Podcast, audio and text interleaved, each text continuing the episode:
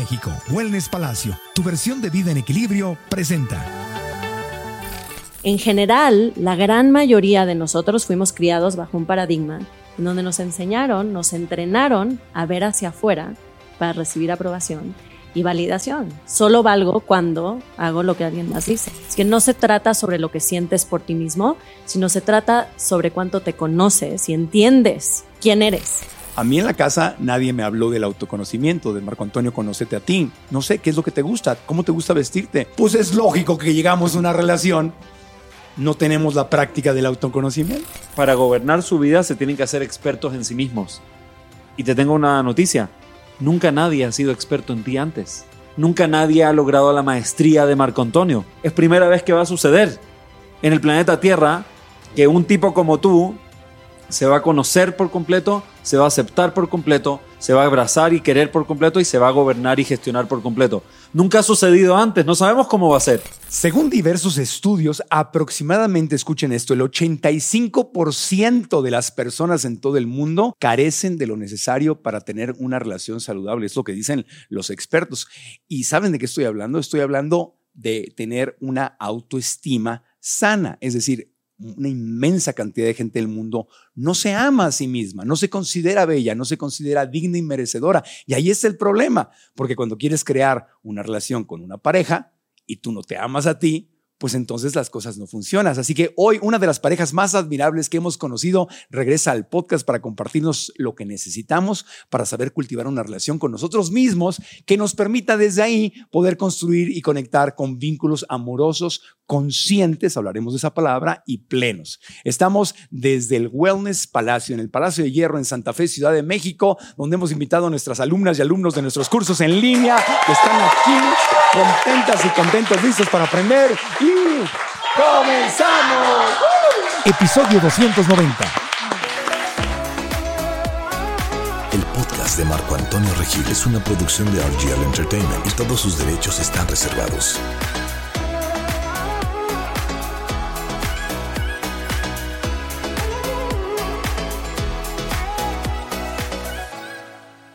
Vanessa y Ariel Grunwald han ayudado a miles y miles de personas construyendo relaciones fuertes, sanas, duraderas y conscientes. Vanessa es maestra de desarrollo personal y coach de crianza con más de 15 años de experiencia. Ariel es maestro espiritual especializado en Cábala con más de 20 años de experiencia. Los dos juntos son un amor. Vanessa y Ariel Grunwald están en el podcast. El amor consciente se hace presente con la pareja que me inspira a quitarme de soltero. Ah, ¿cómo están? Estamos tratando, estamos tratando. Ya anda, anda, anda, este, ¿cómo, cómo, cómo le dicen en la, en la religión judía? Eh, ah, las match, los matchmakers. Sí, los matchmakers, así cuando andan buscando pareja, porque dentro de la cultura judía es muy, es como muy normal. Oye, estás soltero, te voy a conectar, que es como una prioridad. No, no solo eso, hay gente que se dedica a eso, claro. pero y es algo importante, es una postura importante. Dentro de la yo sé, yo sé, en, en la obra musical del diluvio que viene, por ahí sale un personaje y le, le dicen un nombre, pero no me recuerdo. La matchmaker se llama Shadchan, eh, Es la que mezcla ¿no? dos personas que son compatibles, por, que tiene la visión. Ah, claro, y, lo hacen muy bien. La verdad es que sí, hay algo ahí.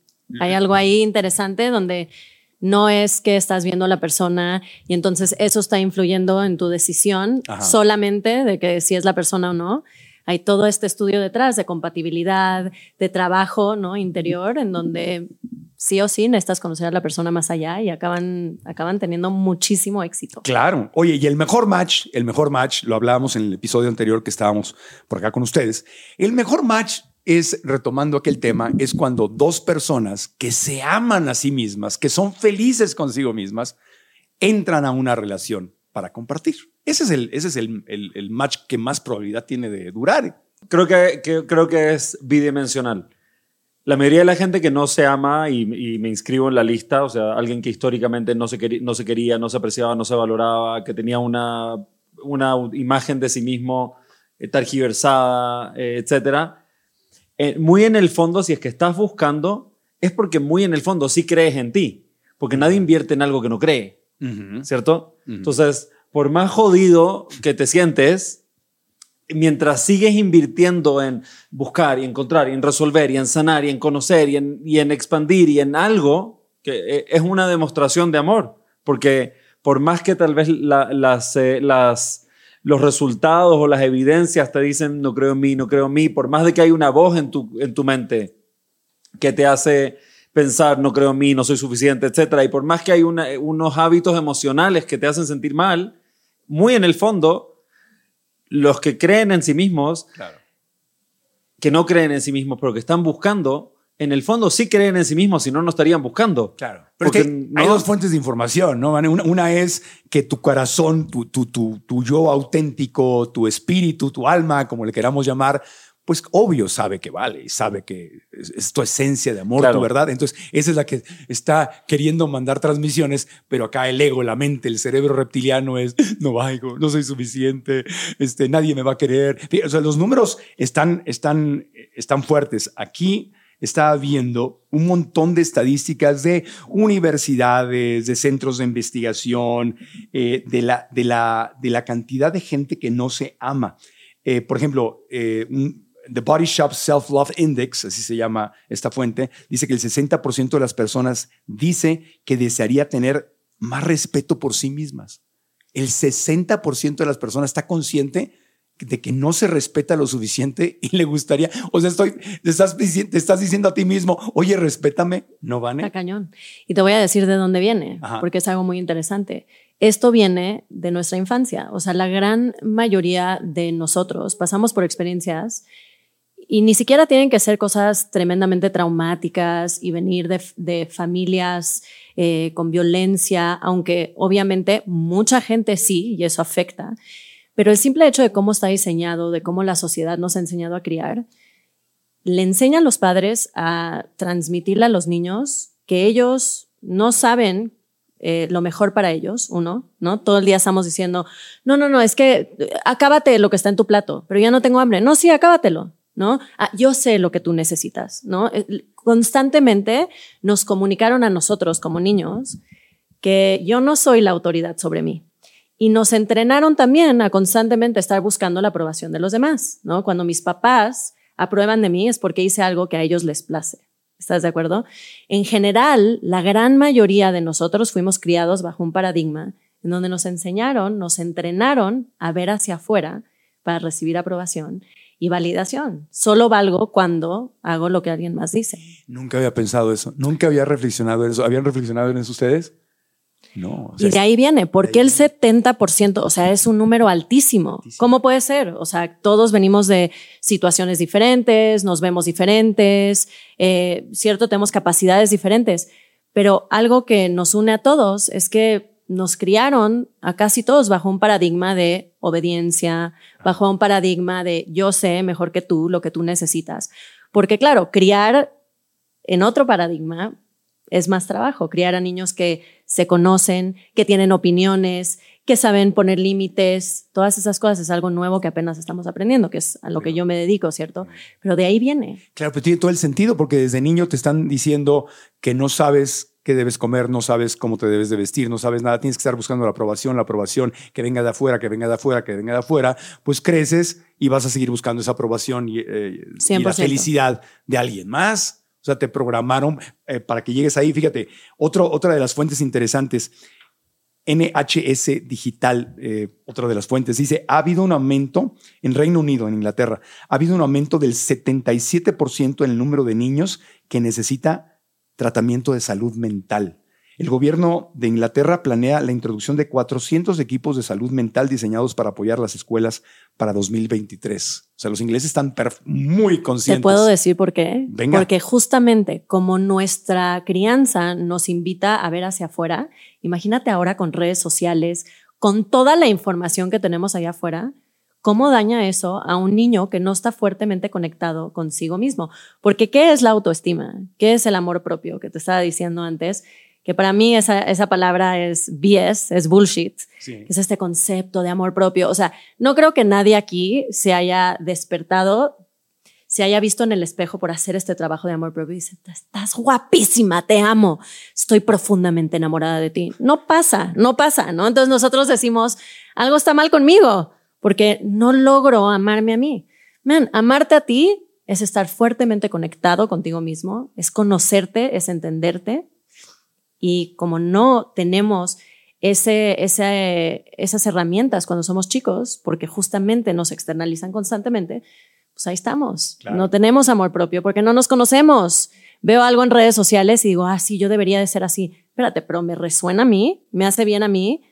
Y por eso vemos a niños y adolescentes que tienen tanto tema de salud mental. leyendo aquí otro de los, estudios, dice que la red eh, más dañina para los adolescentes en temas de, de destrucción de de su amor o la ausencia de amor propio o autoestima es Instagram. Y que en muchos países están viendo, eh, no, perdón, que muchos adolescentes piden que Instagram eh, diga cuando en una foto o en un video alguien usó filtro.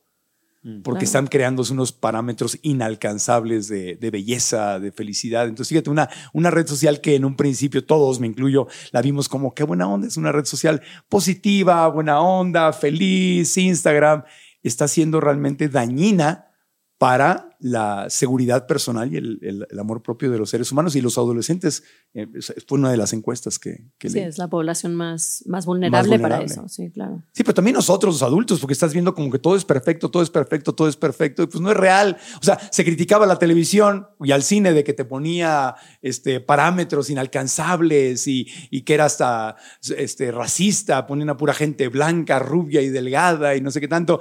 Y ahora nosotros mismos en Instagram estamos haciendo algo peor que la, que la televisión. Sí, por lo menos en ese, en ese momento sabías que estaban actuando y que les estaban pagando, ¿no? Cuando tú ves algo en Instagram dices que eso es real. Hay un dicho que a mí me fascina, que se lo digo a mis hijos, se lo digo a las mamás con las que yo trabajo, es nunca compares tus adentros con los afueras de alguien más, ¿no? Lo que ellos proyectan hacia afuera no es lo que está pasando adentro. Eso no lo vemos en Instagram, ¿no? Y es tan importante tener eso consciente. Enfócate en tus adentros y vas a ver que se te quita toda esa ilusión de alguien más lo está haciendo mejor que yo. Claro.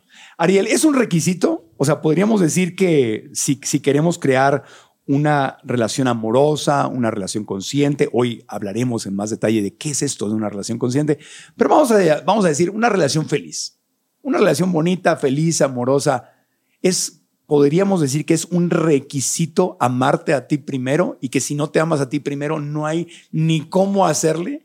Yo no sería absolutista, o sea, eh, hacer una declaración o un, decreto absoluto de esa manera. En mi experiencia personal, en mi relación de pareja, es una relación de pareja que para mí es, es plena, es de crecimiento, eh, me emociona, eh, donde, donde honestamente no es, una, no es una línea de guion de película, honestamente me siento más contento, más conectado, más pleno, más, más feliz en mi relación hoy que lo que me sentía cuando me casé. Eso quiere decir que, y para mí esa era mi gran, mi gran eh, inspiración, fue en tercero o cuarto de primaria, cuando en biología nos enseñaron que todo en este mundo tiende a la entropía, que todo se deteriora y se muere. Para mí fue como una súper desilusión. Escuché eso y dije, entonces eso quiere decir que al principio siempre es lo mejor y después todo se va al carajo. y honestamente, viendo a mi alrededor, eh, parecía que así era. ¿No? Veía relaciones a mi alrededor, relaciones de pareja, mis papás, eh, el entusiasmo de un proyecto o lo que sea. Y honestamente parecía que la idea de y el comienzo de algo era el mejor momento y de ahí para abajo. Y a mí me motivó mucho decir, hey, no quiero demostrarme a mí en mi vida de que no tiene por qué ser así. Que si bien es cierto que, que ese deterioro natural sucede en las cosas del mundo físico, ¿cierto? El cuerpo físico envejece, la mesa se deteriora, etcétera eso no tiene por qué pasar con las cosas que son de carácter eh, psicológico, emocional, mental y espiritual. Esas cosas pueden ir para el otro lado, se pueden poner cada vez mejor. Entonces, eh, no, sería absoluto porque mi nivel de, por ejemplo, de amor propio en el momento que empecé mi relación de pareja, que hoy en día es un matrimonio, una relación de 15 años, mi nivel de amor propio era mucho, mucho menor que hoy. Eh, mi nivel, mi autoimagen era mucho, mucho más dañada que hoy y torcida que hoy. Eh, mi autoconocimiento era mucho más carente eh, que hoy. Y, pero, eso, pero eso no quiere decir que me permitía a mí mismo elegir una relación de pareja desde ese lugar. Siempre supe, ok, tengo el tema del síndrome del impostor, no me siento suficiente, no importa cuánto logro, igual siento que hay algo mal en mí, tengo todas estas programaciones, estas ideas de niño, de que, de que no valgo suficiente, de que soy de que soy eh, tonto, de que algo está mal en mí, de que bla, bla, bla, bla, bla, bla, bla. Estabas muy consciente de que tenías todo eso. Sé que tengo todas esas cosas ahí. Pero no voy a tomar decisiones de vida inspiradas en esa bola de basura. Entonces, muchas decisiones del día a día, claro, estaban mermadas y teñidas de esa falta de creer en mí, de esa falta de quererme, de esa falta de respeto hacia mí. Pero específicamente cuando vino al tema de relación de pareja, la forma en que yo veía el tema de la relación de pareja cuando quieres que dure, y por cierto, no tengo, yo personalmente no tengo ninguna apreciación moral por las relaciones duraderas per se, o sea, una persona puede tener una vida completamente plena y maravillosa teniendo seis, siete romances increíbles que cada uno duró seis años. Y puede ser maravilloso y pleno y de crecimiento y es válido y no creo que el matrimonio de 100 años es moralmente o espiritualmente más valioso que alguien que se vivió seis romances de película en su vida. It's okay. Cada quien. Cada quien, 100%. En mi caso, como yo quería probar si es que es posible que las cosas se pongan cada vez mejor, mi deporte de elección fue una relación de largo plazo, ¿cierto? Porque, porque estaba alineado con varias cosas que yo quería. Uno, ver si es posible que las cosas se pongan cada vez mejor. Dos, un proyecto de familia porque me interesaba, nunca me cuestioné el tema, ser papá y tener un proyecto de familia para mí era importante. Y, y al final del día a mí sí me interesa tener alguien al lado mío que me conozca lo suficiente por dentro, por fuera, por un lado, por el otro, por arriba, por abajo y en todo sentido, para que, para que pueda hacer un una metodología de transformación, porque al final del día eso son las relaciones. Las relaciones lo hablamos en el podcast pasado, ¿no? El rey Salomón, que dicen que es uno de los personajes más sabios de la historia, decía que así como uno necesita el metal para pulir a otro metal, uno necesita un ser humano para pulir al ser humano y las relaciones cercanas, eso son lo que te hacen, la te pulen. La fricción. Sí, te, te, pulen, te perfeccionan, te mejoran.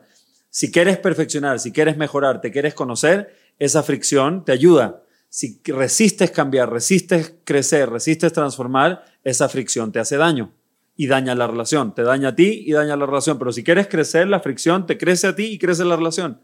Entonces, yo en mi proceso de aprender a quererme a mí mismo ha sido dentro de la relación de nuevo, eso no quiere decir que permití que mi falta de amor propio determinara mi elección. Claro. Es que yo creo que es una redefinición del amor propio, ¿cierto?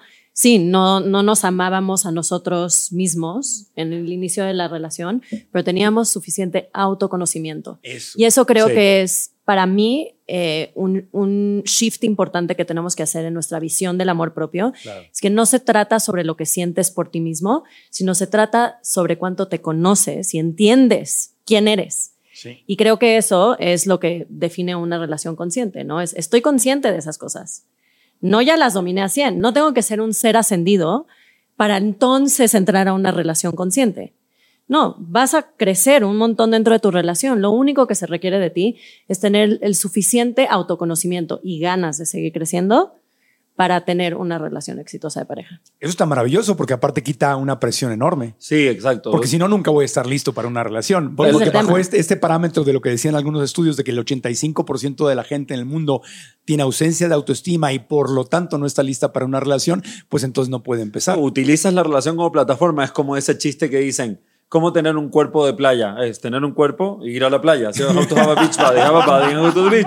¿Cierto? No voy a la playa hasta que esté, hasta que tenga un cuerpo de playa. No. Sí, sí. Lo desarrollas yendo a la playa. Sí, o sea, no, tener, ¿cuál es un cuerpo de playa? Es un cuerpo y va a la playa. Claro. Y es lo mismo con el tema, por ejemplo, de ser iluminado. Yo empecé a enseñar temas de crecimiento y desarrollo personal a los 19 años. Ajá que era mi pasión desde los 12, 13, 14, que es cosas que aprendí desde chico con mi papá y entré en una situación de maestro-discípulo, muy comprometida, etc. ¿En qué le va a enseñar un chavo de 19 años a un señor de 55 acerca de la vida, la espiritualidad el crecimiento personal? No sé, pero lo hice. Sí, lo, sí, lo hice durante muchos años y lo sigo haciendo. Eso no quiere decir que desde el momento que empecé a hacerlo yo era un maestro iluminado o, ascendido y que era, wow, ya logré no sé qué. Se, se, trata más bien de lo que dijo Vane recién. Es más de, la iluminación no es un estado que logras después de 40 años de meditación, sino que la iluminación es un estado que logras cada vez que decides hacerte consciente. Y hacerse consciente es como prender una linterna, iluminar en las partes eh, sombrías o oscuras que hay dentro de ti. ¿Cómo parte toda esa iluminación? Conociéndote por eso cada vez que le preguntan a, un maestro ascendido cómo iluminarse, todo parte con la meditación. ¿Qué es, qué es la meditación? Es cállate, siéntate contigo mismo, quita los estímulos externos y obsérvate, güey. ¿No? Así como así empieza todo. Y cuando le preguntan cuál es el objetivo de la vida, es ama a tu prójimo como a ti mismo, que es ser buena onda con los demás, pero ¿de dónde emana y de dónde sale toda esta buena onda con los demás? De ser buena onda contigo. ¿Y cómo nace la buena onda? Necesitas conocerte. Exactamente. Cuando tú sales con alguien, ¿qué es lo primero que quieres hacer? Cuando te interesa y, estás emocionada. Conocerla. Eso, le dices, cuéntamelo todo. Todo. Todo. Pasas hasta las 5 de la mañana en teléfono hablando y hablando y hablando y hablando porque lo que más quieres es conocer a la otra persona. Eso es el amor. ¿Están de acuerdo? cuando uno comienza a hacer eso con uno mismo, y lo puedes hacer en cualquier punto que estés en tu relación, lo puedes hacer ahora. Obviamente, si lo haces desde un principio, ¿qué más? O sea, vas a tener, te vas a saltar muchos procesos. Pero el amarte es darte el espacio de conocerte. Claro, yo creo que eso es importante, ¿no? Entender que la, creo que no sé, es una canción de Arjona o sale en la Biblia o no sé qué. casi lo mismo, es casi lo mismo. El, amor es verbo, no es sustantivo, es, una acción. Es Arjona, es Arjona. ¿Y, cuál es esa acción? Es Arjona. ¿Y cuál es esa acción? La Biblia, de, a, Cristo le llama el verbo encarnado. entonces, ahí hay una conexión. Arjona se retroalimentó de la Biblia. Ya, perfecto. Entonces, ¿de dónde e, ese, ese amor? No es un feeling, como dijo Vane, como ridiculizado, ridiculizándolo de que me despierto y es como wow, me amo. Como, como Calocho, despierto y agradezco. Cada día es perfecto. Aunque puede ser. Me amo, sí. It happens. Ah, pero no todos los días. No, no todos los días. A lo mejor una vez al año, la verdad. o sea, ¿cuántas veces nos despertamos y es como, wow, estoy tan agradecida? Pasa muy de vez en cuando. Entonces vas a basar tu relación de pareja en, eh, la capacidad de hacer eso. Sí, esa expectativa no se puede cumplir. porque luego ya escuchas a, Calocho, que es el que canta ese tema, que es muy bonito, y es, pero ya lo escuchas y, y sientes que si no, escucha, si no estás pensando como Calocho, ya te sientes culpable. Desperté con rencor. Por Calocho, ven a mí. No, pues. Entonces, no, no podemos ponernos expectativas de, de santidad y de perfección. Más bien, el enfoque es el autoconocimiento. Claro, porque Además, las emociones, incluso el tema del perseguir la felicidad. El, somos seres altamente emocionales y dentro de un día normal, una semana, un mes, un año, una actividad normal, vamos a tener muchas, muchas emociones que son eh, naturales, ¿cierto? El asco, miedo, eh, eh, tal vez preocupación, entusiasmo, felicidad, tristeza, o sea, muchas cosas que nos van a pasar. Entonces, estar siempre feliz no es real, así como no es real estar todo el día diciendo, ay, I'm amazing, me amo, me amo, me amo. No se trata de eso. Es más un verbo, no un sustantivo. No es una sensación que uno siente todo el tiempo, sino más bien es un acto que uno hace todo el tiempo. Una práctica consciente, una decisión. Una decisión. Y esa decisión parte con conocerse. Porque como dijo Vane, ¿cierto? Cuando conoces a alguien que te interesa profundamente, eh, lo que quieres es saber todo de ellos y entenderlos de verdad y quitas la óptica del juicio, ¿no? Si conoces una chava o un chavo que te encanta, te quedas hasta las 3 de la mañana en el teléfono platicando, ¿no? Y típico, no, corta tú, corta tú, no, corta tú, corta tú.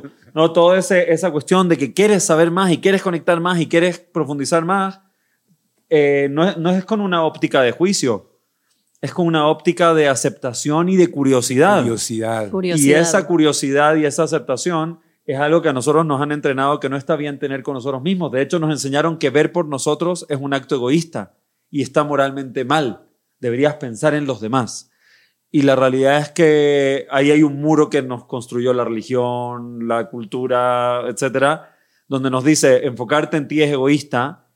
Y cuando vemos la historia real, la realidad de la vida, pocas veces he visto gente que le haga daño al mundo, gente que se quiere hacerle daño a los demás, pero está lleno de, gente en la historia y en el mundo que por hacerle el bien a los demás ha hecho tanto daño. Entonces, eso, ¿qué nos dice eso? Es que cuando te vas por el camino del amor propio, del autoconocimiento, lo más probable es que te beneficias tú y beneficias a los demás.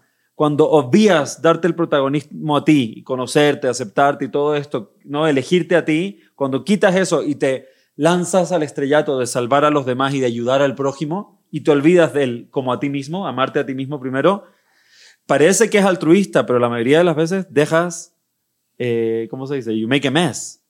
haces un relajo. Haces sí, un haces, un haces, un relajo porque gente, lo dicen los gringos en inglés, ¿no? Hurt people, hurt people. La gente herida hiere a los demás. Claro. Y la gente que se quiere vibra amor a los demás. Estamos felices grabando en la zona Wellness Palacio del Palacio de Hierro en Santa Fe, Ciudad de México. Y quiero decirles que nos encanta este lugar. Me sorprende lo que este espacio tiene, pues promueve el equilibrio de vida a través de excelentes opciones de alimentación nutritiva, ropa, accesorios deportivos, spa, beauty lab, gym y high tech de las mejores marcas internacionales. Wellness Palacio lo tiene todo. Y en especial les recomiendo el menú fresco y delicioso de su restaurante El Huerto, que cuenta con opciones veganas que obviamente probamos. Así que si vives o visitas Ciudad de México, ven a Wellness Palacio en el Palacio de Hierro Santa Fe y descubre todo lo que este espacio tiene para ofrecerte. Y ahora continuamos con el podcast. Es que no puedes, otra vez, lo hemos dicho muchas veces, yo sé que no es nuevo, pero no puedes darle a alguien más lo que no te das a ti mismo. Entonces ahí, ahí está la contradicción. ¿Cómo va a ser egoísta amarte a ti mismo cuando ahí es tu escuela? Porque entonces el requisito aquí sería, ok, no es un requisito absoluto, para tener y crear una relación feliz, el tener una, una autoestima que esté presente. No quiero decir alta autoestima porque Nilda Charaviglio me regaña. ¿Existe la autoestima o no existe la autoestima? Pero entonces, aunque no tengas autoestima, pero tienes autoconocimiento. El que esa, esa, es la señal número uno de que hay autoestima, es que te interesa conocerte. Claro. Si no te interesa conocerte, no importa si aparentas ser la cosa más pomposa y brillante y bling bling del universo y todo el mundo te adula, yo he conocido gente que, que puede estar recibiendo un premio público, un Oscar, frente al mundo entero y por dentro se sienten completamente diferentes con un, en un contraste brutal de lo que nosotros percibimos desde afuera viendo la cámara y como ellos realmente están experimentando su vida sintiéndose vacíos, poca cosa, desilusionados, decepcionados de sí mismos, etcétera, ¿no? Entonces, el, el, el, la señal número uno de que está ahí en el camino de es decido conocerme con curiosidad. Claro, pero porque eso, eso mismo lo puedes experimentar de dos maneras. Puedes sentir que no te mereces. Te digo, oye, Ariel, qué, qué bien te salió eso, eso que, escribiste, o tu libro, o tu clase, la conferencia que dice, qué buena estuvo, ¿no? a ti, Vanessa, qué maravilla, oye, te ves maravillosa, usted. Entonces, puede ser que no lo sepas recibir y que digas, hasta les ha pasado que hasta te, dan elogios y te sientes como incómodo y dices, ay, bueno, pues que fue suerte, ay, ¿cómo crees? Y, y no, no, no sabes recibirlo. Entonces, puede estarte pasando eso y si tienes autoconocimiento, te das cuenta que no sabes recibirlo. Y si no tienes autoconocimiento, ni siquiera te das cuenta que no sabes recibirlo. Esa es, la diferencia del autoconocimiento. Exactamente. En inglés la palabra es self-awareness, es conciencia de uno mismo, es la capacidad de observarte desde afuera. Y así, así te llegas a conocer, porque nuestro sistema interior es muy reactivo, ¿no? Somos seres muy emocionales, entonces nos salen estas emociones viscerales que no podemos controlar y de cierta manera nos creemos que eso somos. Cuando tenemos la capacidad de autoobservarnos, porque nos queremos conocer, podemos empezar a ver todas estas cosas. ¿Por qué me cuesta tanto que me digan que, que estuvo muy buena la clase? Que le ayude a esa persona. ¿Qué, está pasando dentro de mí? ¿De dónde viene? ¿Por qué me siento mal? Ajá. Y entonces empiezas esta pregunta que de hecho te lleva a algún lugar, no solo decir, no, gracias, no, no, sí, no, es que no, yo no creo que me salió también, ¿no? En vez puedes decir, ah, a ver, espérame, ¿qué está fue pasando? Fue suerte, fue suerte. Sí, en vez puedes decir, ¿qué está pasando? Wow, me está costando creérmela, porque taca, taca, ta, viene de aquí, viene de aquí, ah, y eso te lleva a un camino de entenderte mejor. Claro. Y la próxima vez que te suceda, puedes decir gracias. Claro. Entonces, por ejemplo, eh, una pareja, vamos a suponer que tiene ausencia de autoestima, pero tiene autoconocimiento. Y se encuentran y los dos dicen, hola, me llamo Marco, Lupita, te quiero decir algo, tengo problemas de autoestima. Hay cosas que, que con las que no puedo. Me siento, tengo rollos de abandono, me siento que no merezco, me siento que no sé, que si no produzco dinero no valgo, tengo muchos rollos pero me encantas.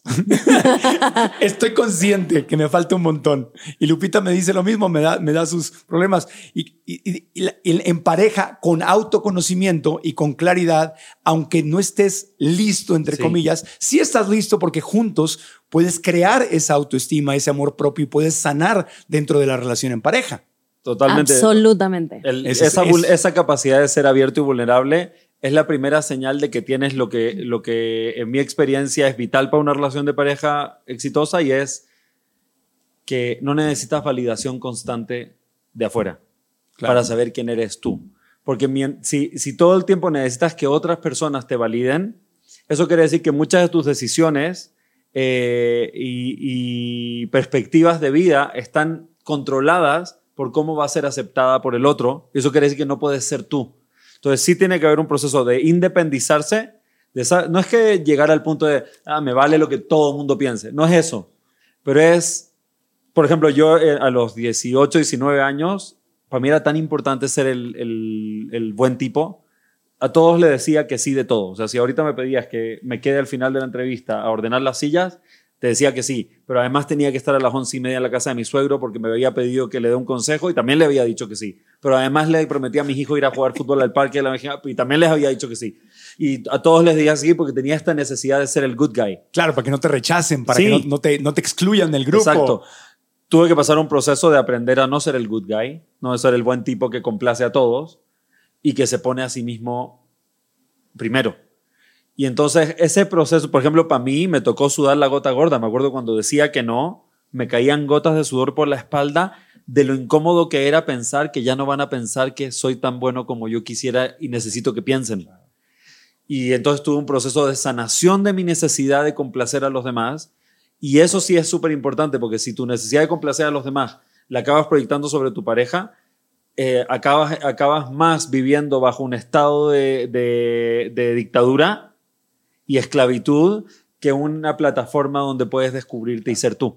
porque el motor que te mueve es el miedo al rechazo. Miedo a que me abandonen, miedo a que me rechacen. Entonces, como no quiero que me rechacen, me abandonen o piensen que soy mala persona, entonces digo que sí, que sí, que sí a todo y me acabo poniendo de tapetito y todo el mundo me pisa. y para mí ese sí es determinante. es si no te quieres, no importa. Si te estás en el proceso de conocerte, no importa. Pero del 1 al 10, ¿cuánto te controla tu estado emocional lo que los demás piensan de ti?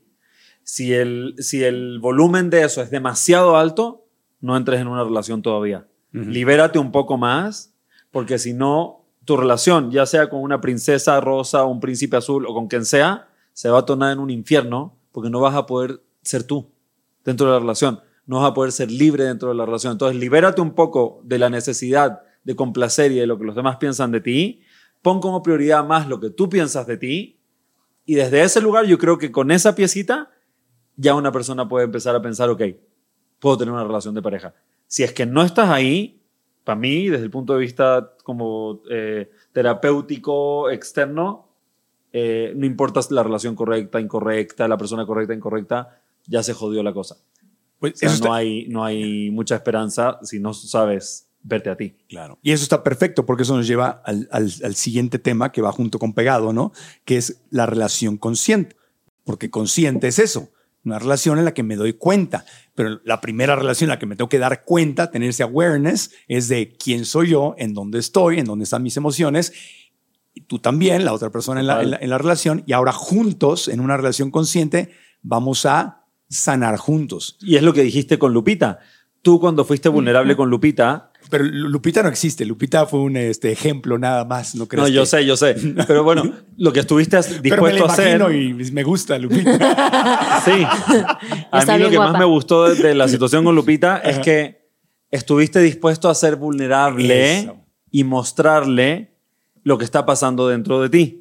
Eso quiere decir que tomaste el riesgo de que piense bien o piense mal de ti. Eso quiere decir que se, puede ir. Eso quiere decir que tu nivel de cuán controlado estás por lo que los demás piensan de ti, no está tan alto, porque si estuviera demasiado alto, jamás te darías el permiso de ser vulnerable. Lo escondería. Sí. Porque si le digo esto, se va a ir. Exactamente. Y si, si, se va, ¿cómo la voy a perder? No tiene que ser mía. Entonces, al contrario, le mentiría y le aparentaría que yo soy el más cool y el más desarrollado y todo está bien en mí para que, para que, para conquistarla. Exactamente. Entonces, por eso me gustó, porque la vulnerabilidad es la muestra estar, estar dispuesto a ser vulnerable es la, es, la, es la apuesta real, uno, de que confías suficientemente en ti, que confías, de que estás depositando y apostando, confiando en la otra persona y que no eres controlado porque, por lo que el otro piense, porque le vas a mostrar tus cartas y estás dispuesto a que no le guste Y it's okay. Sí, no, no tienes, tienes ganas de estar ahí, pero no tienes que estar Exactamente. ahí. Exactamente. Y, ese es un buen balance. Claro, y, y, normalmente en las relaciones no conscientes, en el dating no consciente,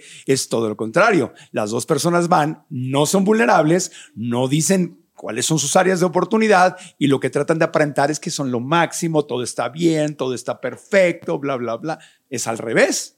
Sí, acabas en una relación en donde te van retroalimentación todo el tiempo, ¿no? Porque eso pasa en una pareja y, y entonces ¡ah! te, te, mueve tanto porque entonces la persona no está pensando bien de ti y entonces no puedes estar abierto a la transformación que necesita todas las relaciones. Sí. Entonces, hay que ajustarse. Entonces, el verdadero automor sería, automor sería autoconocimiento. Por ahí empieza el automor. Sí. O sea, el amarte a ti es, me voy a conocer a mí y no voy a tener ninguna vergüenza, ningún problema en, en compartir con la, en el lugar correcto, con la gente correcta, en la situación adecuada, no, no con todo el mundo, obviamente. Es, ¿Cuáles son mis áreas de oportunidad? Totalmente, y eso es lo que estaba diciendo Vane antes con respecto al tema de la crianza. Eh, una de las cosas que nos sucede cuando niños es que los adultos responsables, las autoridades de nuestra vida, generalmente nos dan respuestas a preguntas que todavía no hemos hecho. ¿No? Y cuando, por ejemplo, no sé, de repente endoctrinamos a un niño de tres años con el tema de Dios todavía no le ha nacido la inquietud de cómo se creó esta cuestión. Él está perfectamente tranquilo, eh, ¿cierto? No necesitando todavía una respuesta a esa pregunta, porque todavía no se ha hecho esa pregunta, pero nosotros venimos y le clavamos, con, eh, le, le clavamos intravenosa respuestas a preguntas que no se han hecho. ¿Y qué hacemos cuando hacemos eso? Les robamos la capacidad de hacerse la pregunta y descubrirla desde adentro. Y cuando les robamos eso, o como decía Vane antes, ¿no? Les voy a dar un ejemplo. obviamente un niño va a querer comer chocolates, azúcar, no tomar agua y tomar eh, jugos azucarados y bla, bla, bla. Y yo como papá le puedo decir, oye, eso no te nutre, ¿eh? la comida mata, el alimento te da vida. Y eso no es alimento, eso es comida que te enferma, que te mata, que te daña. Ok, eso yo se lo digo. Pero a él igual le gusta, ¿cierto? El jugo azucarado y el chocolate y la, la, la, la. Necesito darle el, espacio para que haya un proceso de conocimiento y de descubrimiento personal, para que vea cómo se siente tu cuerpo cuando no lo hidrataste en todo el día, cuando lo único que hiciste es tomar bebidas azucaradas y comer cosas que no te nutren. ¿Cómo te sientes tú? Para que tú te observes, tú te conozcas. Entonces, en, en, ese, en, ese, en ese proceso de, permitirles a los niños que se conozcan es que le entregamos autoridad. Pues la forma en que la mayoría somos criados es las autoridades responsables se toman toda la autoridad y después en algún momento a nosotros nos toca tomar autoridad, pero no nos conocemos. Y entonces la mayoría gravitamos a entregarle autoridades a otras cosas. Puede ser a instituciones, pueden ser a jefes, a figuras de poder, a, a darle protagonismo en nuestra vida. Hay muchos de nosotros que pasamos horas al día hablando de lo que está pasando en la política.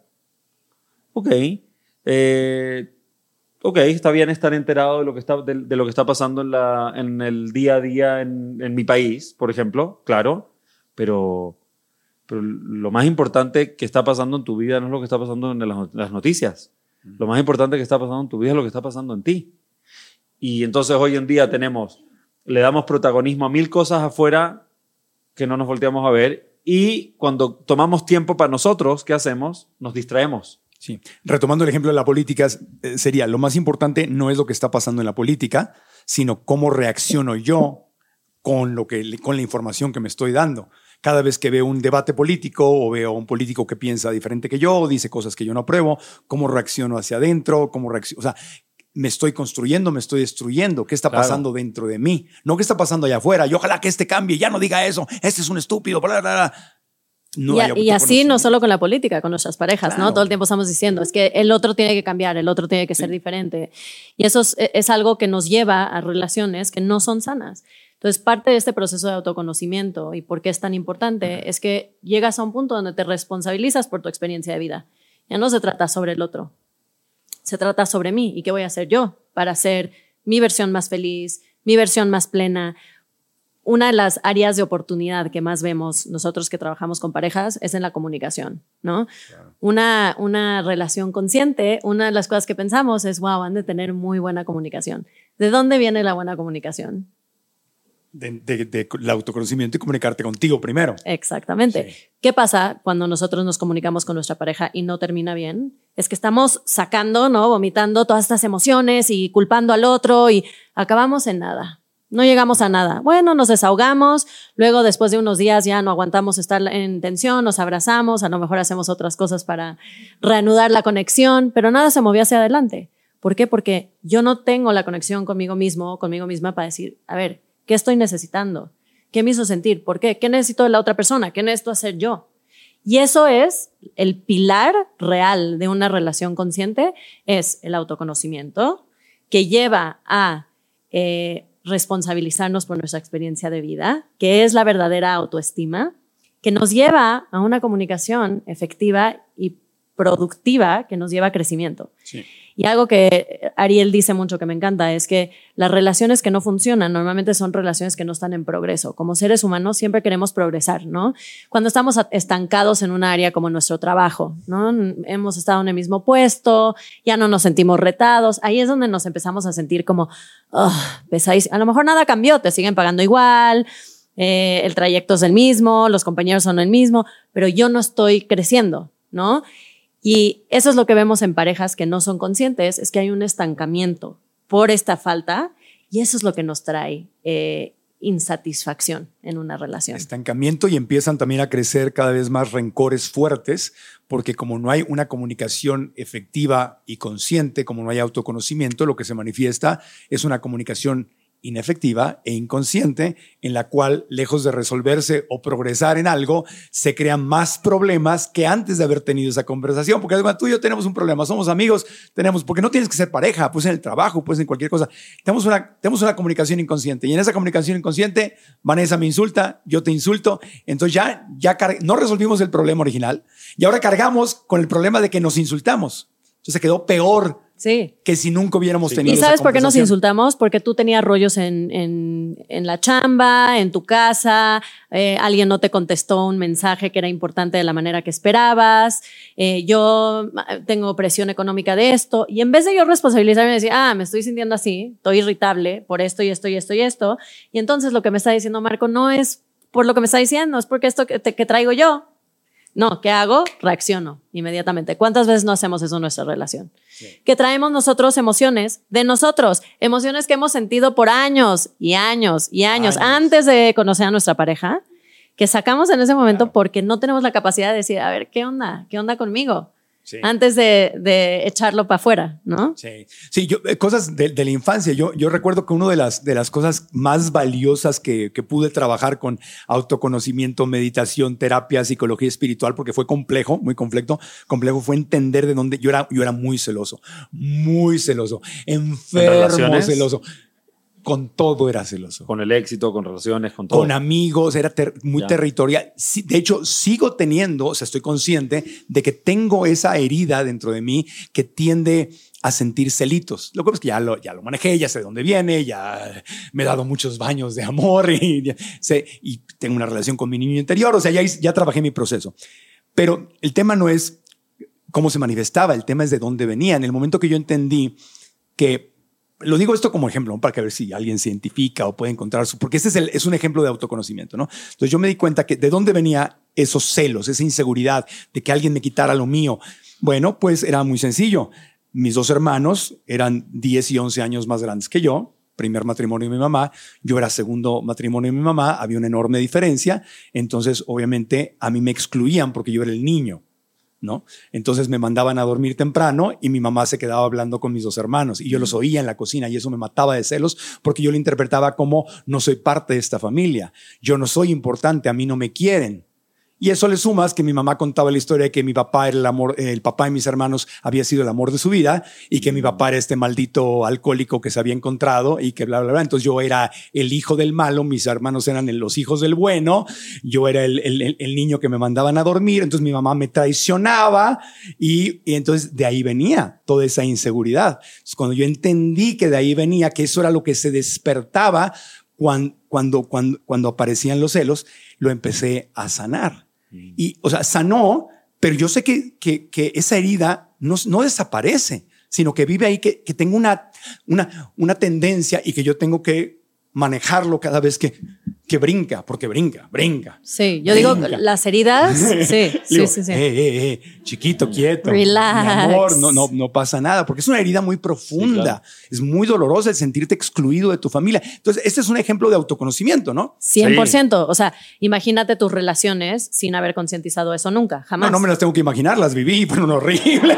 Y todavía, ¿no? o sea, si imagínate seguir así tantos años después, horrible. no, porque entonces acabas conectándote con alguien que también trae sus heridas, donde puedes manifestar esos pleitos de celos y esos dramas y todo. Entonces, un enfermito pues busca otro enfermito y pues los dos practican su enfermedad. Y como tú dijiste, tú dijiste algo muy importante, que hay heridas que uno piensa, ¿no? Que voy a trabajar, voy a escuchar eh, las clases de Marco, voy a escuchar los podcasts, voy a leer los libros, pero pues, todavía lo tengo ahí. Y algo que es muy importante saber es que hay ciertas heridas que son nuestras áreas de oportunidad de crecimiento constante. Eso va a ser nuestra área de trabajo. Como alguien lo tiene en su autoimagen, alguien lo tiene en su relación con el dinero o con los celos, esa es la área que nos va a ayudar a medir cómo vamos en nuestro trabajo personal y está bien. No, no hay un momento en donde ya no tenemos trabajo personal y eso es algo importante saberlo. Siempre, Siempre tenemos trabajo personal porque cómo nos sentimos cuando superamos algo. Es una libertad enorme. Increíble. Y desde esa libertad es donde se puede crear una relación consciente. Y ese progreso. Ese progreso. El, progreso es lo que queremos. ¿no? Hay, hay un libro muy interesante que se llama The All or Nothing Marriage, que dice que hoy en día el amor no es suficiente. Y es cierto, todos aquí, yo creo que nadie que nos escuche eh, se casó en un, en un eh, matrimonio arreglado, ¿no? Que no, como en, en, los tiempos antiguos o en India, que no conocían a su esposo o a su esposa y llegaron al altar. Nadie aquí está en eso. Todos se casaron porque se enamoraron. Entonces, ¿qué onda? ¿Por qué el amor no es suficiente? Y, y lo que dice es, en esta pirámide de necesidades de Maslow, que es lo que cada uno de nosotros necesita para tener mayor plenitud, la parte más superior de la pirámide es crecimiento personal, es actualización de nuestra mejor versión. Si eres perfecto ya no tienes que crecer. Entonces la vida, la relación se vuelve aburrida, se estanca. Entonces no se preocupen, si tienen áreas de oportunidad, de eso se trata. Se trata de cada vez convertirte en una mejor versión de ti pero es muy distinto entrar a una relación diciendo, oye, quiero entrar a esta relación justamente con el que, que nuestra misión central o nuestro sueño central sea el progreso, sea el, sea el mejorar, sea trabajar nuestras áreas de oportunidad.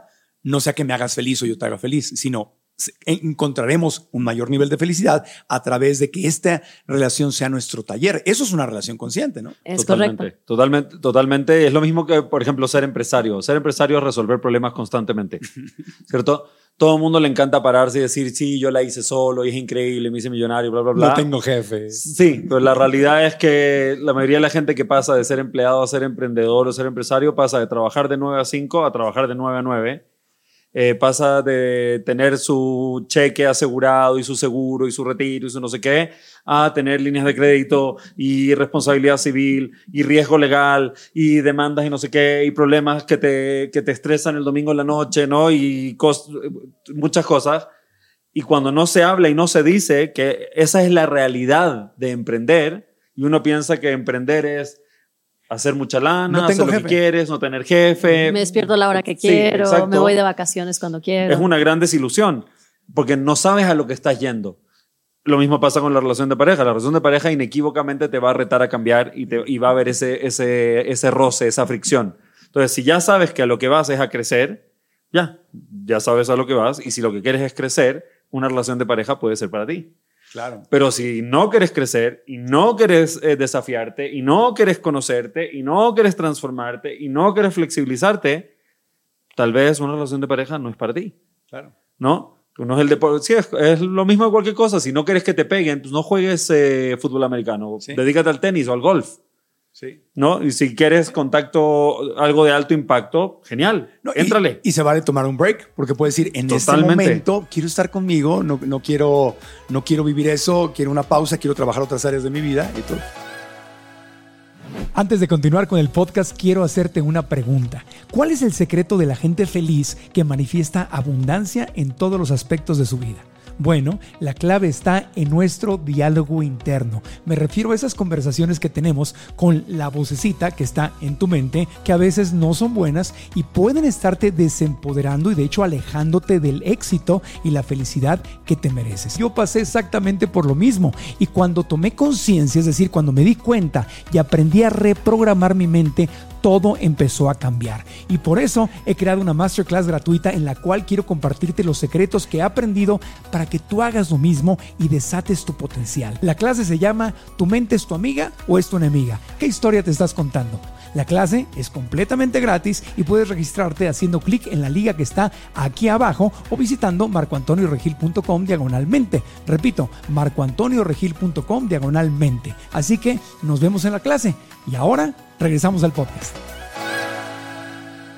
Y por eso incluso dentro de la relación hay ciclos, hay ciclos donde hay eh, mucho más comunicación, mucho más cercanía, mucho más compenetración y hay periodos donde, donde uno de los integrantes de la, pareja necesita tiempo de introspectivo, eh, espacio, espacio o más, eh, ¿cómo se llama? Más espacio de, de, uno mismo. Claro. Y, y esto es una danza. Pero desde el autoconocimiento, como estamos hablando, regresando a este punto central, que si hay una cosa que se van a llevar de este episodio, es eso, es invertir en el autoconocimiento.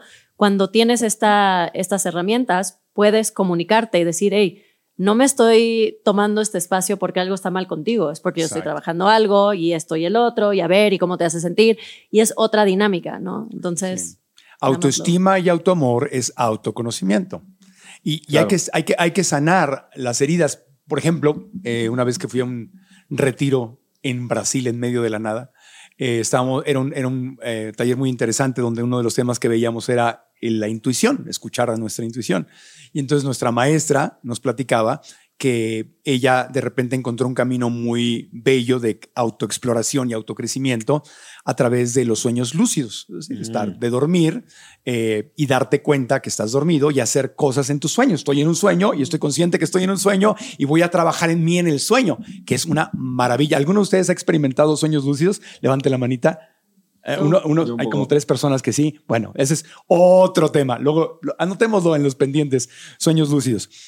Bueno, a mí el, tema me fascina, pero estaba diciendo la maestra, eh, mi esposo, que también es muy espiritual, vivían juntos en esa aldea ahí en Brasil, decía, yo hablé con él y porque me di cuenta que cuando dormía sola, porque él se quedaba o meditando o salía de viaje, o yo tenía sueños lúcidos con más frecuencia, que su energía junto a mí me distraía un poco. Y era tal mi pasión por los sueños lúcidos que hablé con él y le dije con todo el amor, sabes que necesito dormir en una habitación separada, necesito dormir sola durante los siguientes meses, no sé cuánto dure, quiero explorar porque esto me fascina en este momento y estoy creciendo tanto. Y su esposo, que había trabajado en él, que entendía que no era algo personal, que había sanado sus heridas de la infancia y todo, le dijo, mi amor, te voy a extrañar porque me encanta dormir contigo. Eh, nada más te pido que, que de vez en cuando sí vengas a, dormir, vamos, a negociar que sea un día, dos días a la semana y cinco no, pero porque sí te confieso que, pero te apoyo. Y, nos, ahí estaba el, esposo, porque igual ustedes daban el curso, lo estaban dando juntos. Eh, y nos explicaban que llevaban ya más de un año donde solamente dormían un par de días a la semana juntos y a veces pasaba un mes entero que no y luego pasaba una semana que sí. En fin, pero no había ningún conflicto. Y entonces decía ella, si mi esposo no me hubiera negado la libertad, me hubiera dicho, pero ¿por qué? ¿Estás mal? Esto no es un matrimonio, así empiezan los divorcios, ¿qué te está pasando? ¿Quién crees? Seguramente te estás acostando con otro, ¿qué, qué? no Entonces yo lo hubiera resentido porque me hubiera negado la posibilidad de explorar en ese momento mi, mi espiritualidad y mi crecimiento a través de los sueños lúcidos. Yo lo hubiera sentido y me hubiera sentido atrapada y eso tal vez me hubiera llevado a un divorcio. Entonces, el estar sano por dentro y, no engancharte con esas cosas, o sea, son retos grandes. A nadie le, gusta que de repente te digan, oye, ando, ¿y, con quién estás soñando? Sí, total. ¿Con quién? ¿A quién te andas echando en tu sueño lúcido? ¿No? Y la única forma en que esto funcione es que es ser muy, muy específico. Para eso hay que conocerse. Porque te sale el impulso, por ejemplo, eh, a mí me ha pasado mucho en la relación que, que soy súper eh, extrovertido, me encanta la gente, soy curioso de la gente, pero yo necesito espacios de soledad. Claro. Eh, intensos, de estar conmigo mismo y, y sin estímulo, sin gente, etc. hay que conocerse suficiente para ser súper específico con respecto a lo que estoy sintiendo, porque por ejemplo, eh, cuando empiezo a necesitar tiempo para mí solo, empiezo a sentir un poco de, eh, tal vez me, surge un poco de intolerancia con, con el, el, entusiasmo de mis hijos y de repente estoy empezando a sentir un poco de rechazo con respecto a comunicarme. Y, y si, es que, si es que no si no estuviera en constante observación y conocimiento de mí mismo, pensaría que hay algo mal con mis hijos, que están siendo molestos y los regañaría a ellos, o pensaría que lo que, lo que me está molestando, lo que me está eh, generando intolerancia es porque mi esposa es molesta y empezaría a buscar por qué es molesta, ah, porque se hace el pelo así, porque se toca la nariz, porque habla así, porque agarra el teléfono de esta forma, por la cosita que tiene el teléfono atrás. Sí, sí, así sí. sí, está, horrible esa cosa del teléfono atrás. Qué bueno la que cosa me para clavarle un dedo en el teléfono. Ah, del Whatever. celular. Sí, celular, sí porque hay gente, seguro les ha pasado que a veces te molesta como alguien se toca la nariz. Como alguien respira. Sí, o como alguien respira, la presencia de alguien. Pero es que tú estás molesto, o sea, estás eh, poco tolerante, pero si no sabes eh, como pinpoint, así apuntar específico de dónde está emanando esta, esta intolerancia, piensas que es porque los demás son molestos.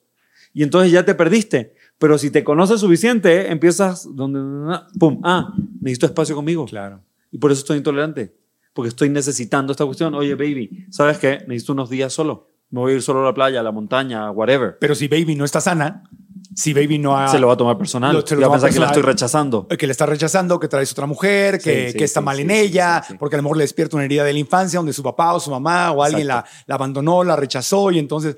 Y no, y no se da cuenta que no es contigo, sino que no sabe. No sabe que no sabe. Está inconsciente. Es el tema. La inconsciencia es la falta de autoconocimiento. Y, y, es, y es falta de automor porque no te has regalado la atención que te mereces de ti para ti. Sí. ¿Sabes el clásico ejemplo? No sé si han visto La novia fugitiva. ¿La han visto con Julia Roberts? Es buenísima. Y hay esta escena como muy clara en donde ella, te, pasan ella sentada como en el restaurante con todos sus, todas sus parejas y ellos piden como huevos estrellados. Ah, sí, yo también, yo también, ¿no? Y luego el otro pide omelette. Sí, sí, yo también, yo también. Revueltos. Y entonces ella en, esta, en su última relación dice, es que no sé ni cómo me gustan los huevos, ¿no? y esa es la razón por la cual decide no casarse. ¿Qué significa eso? No tiene ni idea quién es ella. Y por eso no está lista para entrar en una relación. es, como una forma de, muy básica de ver este proceso de una, de una relación eh, consciente que empieza desde ese lugar de concientizar quién eres. Pero eso es un tema muy importante porque lo tenemos que cultivar como adultos, ya que creciendo, hace rato que hablabas de la, de la religión, me, me hiciste reflexionar, o sea, nadie nos habló de esto, a menos que estén estudiando educación consciente contigo, con tus que, que, seas, Vengan a mí. que seas hijo o hija de alguno de tus alumnos, ¿no? Ahí sí, pero a mí en la casa nadie me habló del autoconocimiento, de Marco Antonio, conócete a ti. No sé qué es lo que te gusta, cómo te gusta vestirte, ¿Qué, cómo te gusta tu cabello, cómo te, cómo, cómo te gusta. Nadie me habló de eso.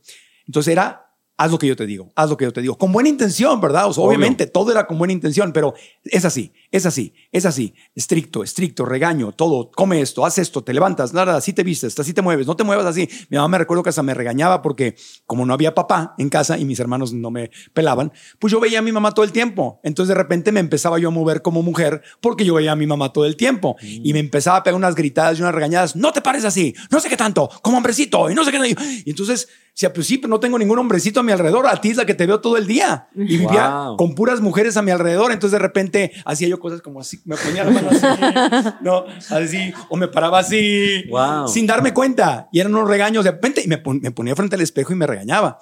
Entonces, pero yo ni siquiera sabía por qué lo estaba haciendo. ¿Me explico? Imagínate lo poderoso que te hubiera preguntado. Oye, ¿por qué te, por qué te sientas así? ¿Por qué pues te paras así? Ni siquiera es que me gustara. Ah, no sé. Es porque te veo a ti haciéndolo. Ah, no tiene nada que ver con nada más.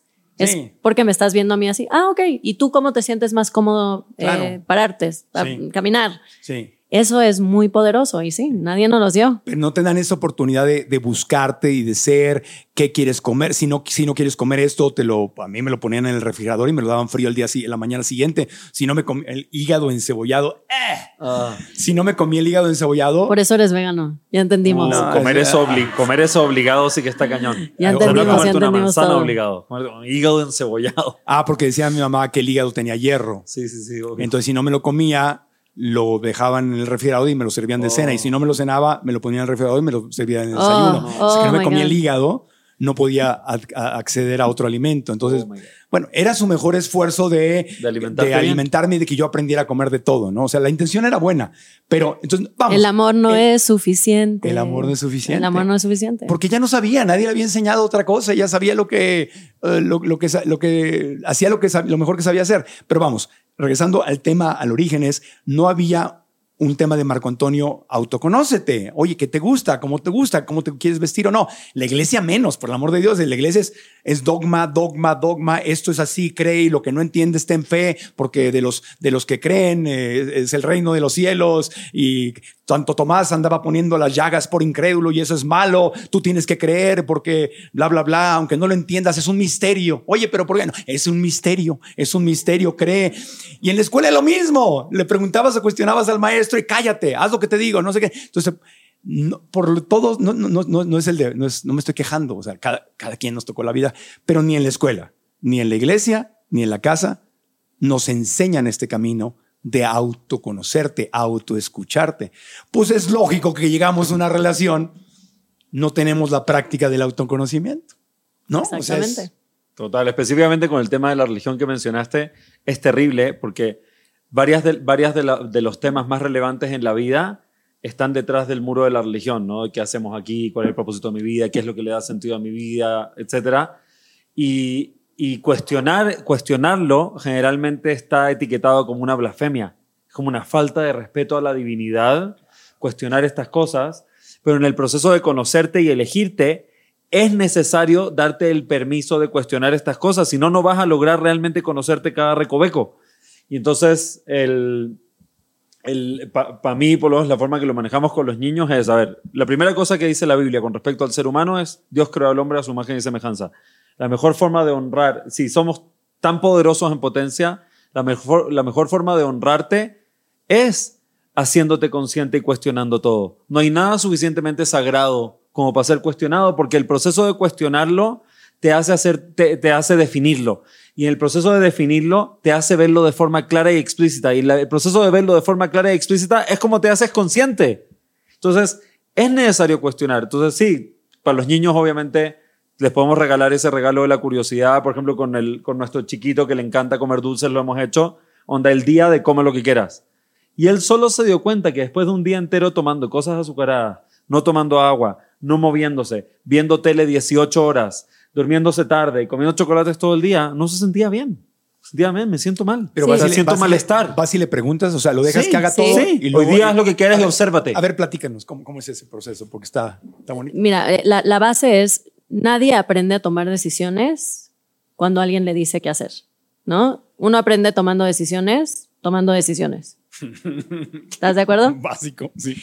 Entonces, con nuestros hijos hay, hay una relación muy así. Es saber, ok, hazlo. ¿Cómo te sientes? ¿Cómo te hizo eso sentir? ¿Cómo se siente tu cuerpo? ¿Sientes que fue buena opción o no? Y el otro día, o sea, a mí, mis hijos vienen mucho y me dicen, no, más que ya comí ah, demasiada azúcar hoy, no, no voy a comer eso. Ellos solito pueden tomar esa, esa decisión porque viene de adentro y viene de un lugar conectado con ellos mismos. Sino, ¿qué pasa? Cuando impones, impones, impones, pasan dos cosas. O sometimiento o compulsiones. ¿no? Acabamos con estos comportamientos compulsivos que no entendemos, como los celos, como adicciones a la comida, diferentes cosas que vienen de culpa, de una lucha interior. Entonces sí hacemos eso mucho con nuestros hijos. Dejamos que nos cuestionen y dejamos que nos digan, oye, eso que me dijiste no me hizo sentir bien.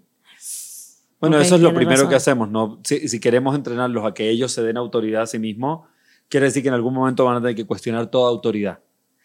Y la primera autoridad a la que tienen que cuestionar es a ti como papá, que eres la autoridad responsable, la primera que van a estar expuestos los primeros 10, 15, 20 años. Entonces, criar consciente, que es lo que enseña Vane y, guía a la gente con eso, parte de la crianza consciente es exponerte a que tus hijos no sean subordinados tuyos, sino que tus hijos sean pares tuyos. Claro, hay una responsabilidad de parte tuya como adulto hacia ellos, hay un contrato eh, indeleble o imborrable de parte tuyo hacia ellos porque tú decidiste traerlos, pero no es que tú sabes más que ellos. ¿Por qué no? Porque ellos, para, para gobernar su vida, se tienen que hacer expertos en sí mismos. Y te tengo una noticia. Nunca nadie ha sido experto en ti antes. No hay un libro que, que, que tenga el expertise de Marco Antonio o la expertise de Vanessa.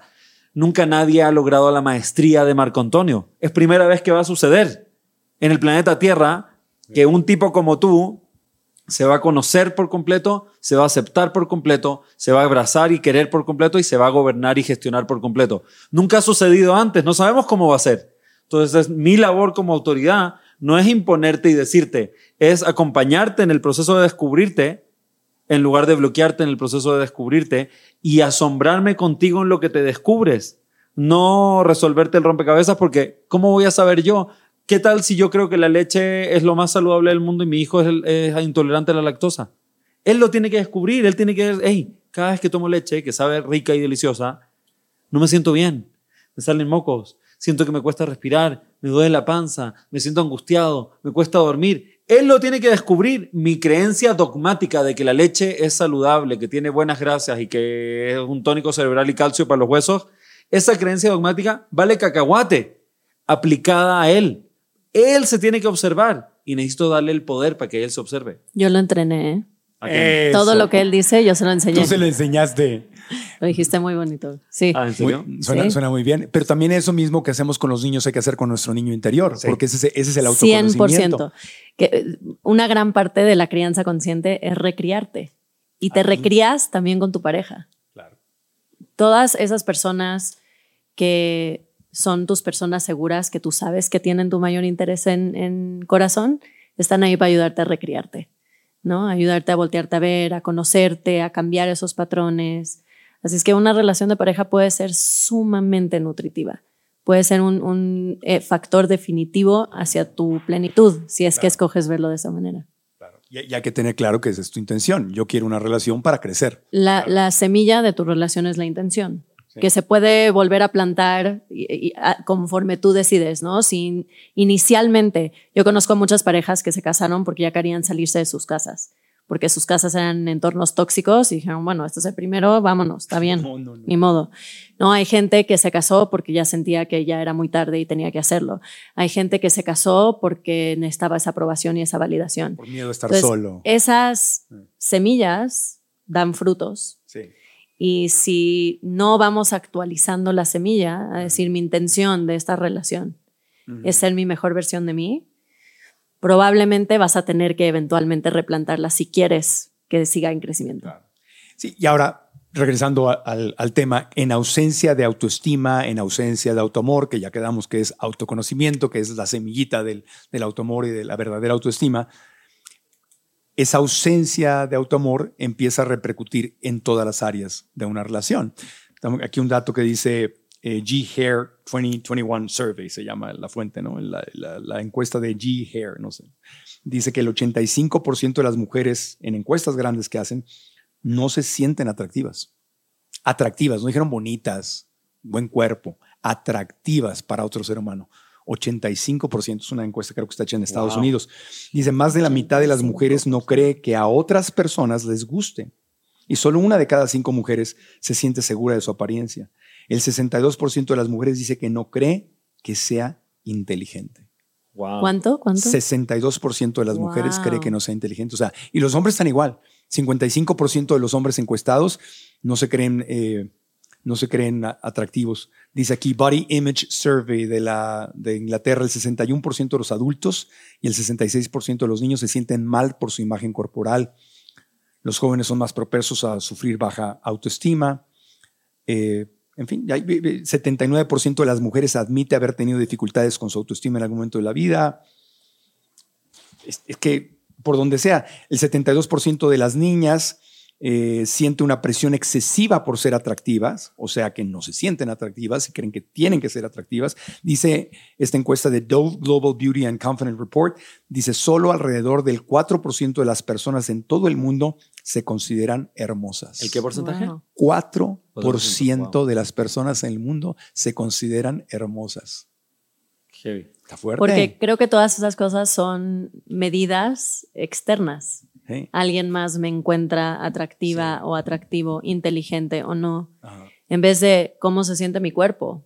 Me siento bien con mi cuerpo yo, me, me funciona de la manera que me gusta, eh, todas esas cosas son medidas y mediciones interiores. O sea, yo lo veo hoy en día que hay este movimiento que a mí me encanta de, de positive body image, ¿no? Que ves a modelos que se ven como tú y yo y se ven tan sexy. O sea, yo digo, wow, qué sexy y su cuerpo no es perfecto. ¿Qué es lo que cambia? Es lo que está dentro, es la actitud, es la confianza. Sí. ¿No? Sí.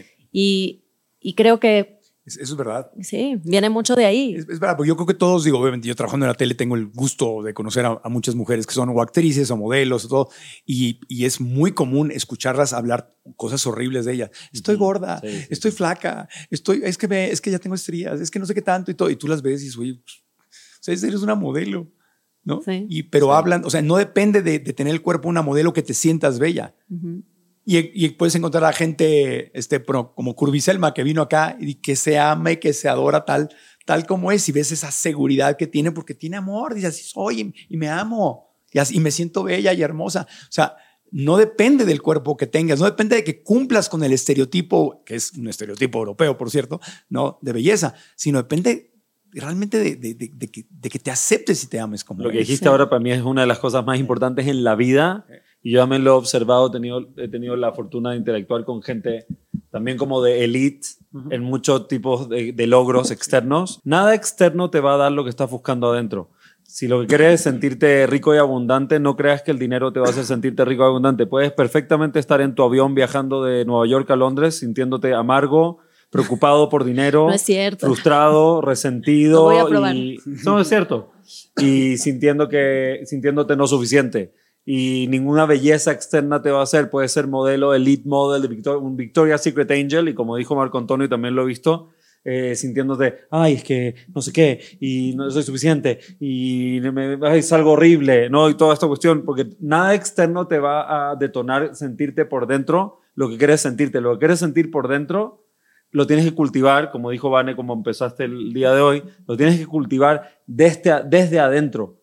Nada externo te lo va a dar y cuando te das cuenta de eso, tampoco nada externo te lo puede quitar. Y ahora, cuando no cultivas ese amor propio, ese autoconocimiento y le entras a una relación sin amor propio, entonces, ¿en, dónde repercute? ¿En dónde se va a presentar?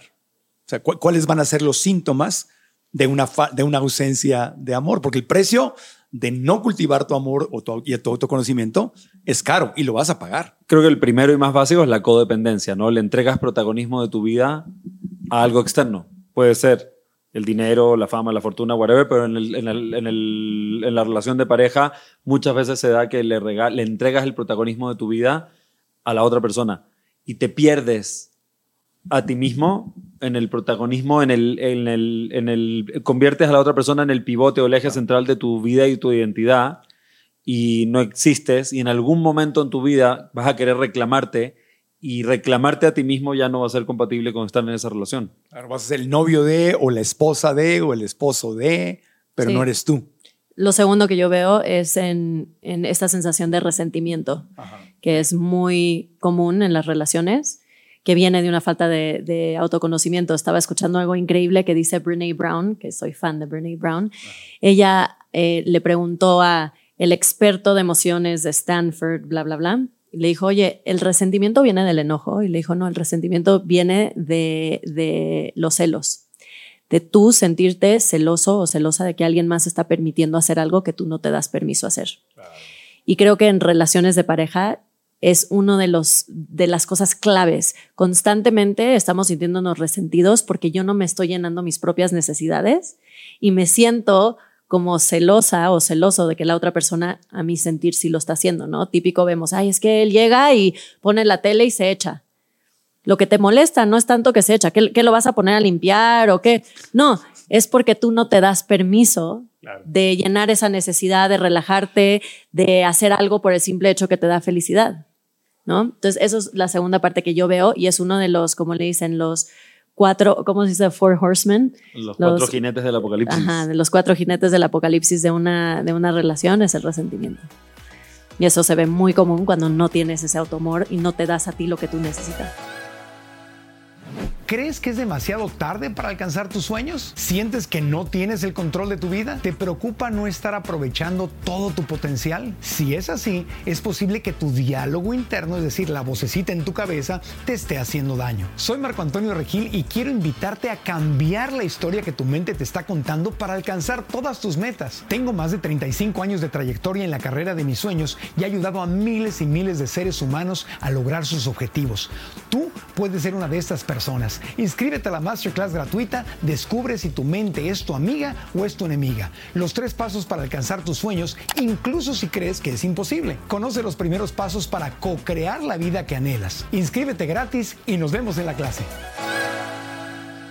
¿Cuáles son los otros tres jinetes del apocalipsis? ¿Me lo saben de memoria? Eh, es, es que no lo sé en español. Content, eh, content contention, como cuando te tienes eh, mala a la otra persona, de que ves todo lo que hace, lo ves, lo ves para mal y asumes que su intención es mala, ¿no? Empiezas a usar eh, cosas como es que eres un egoísta y es que a ti te vale esto y asumes que la otra persona y todo el tiempo estás viendo a la persona en esos ojos. Y eso, eh, y eso por cierto, empieza de una forma súper sutil.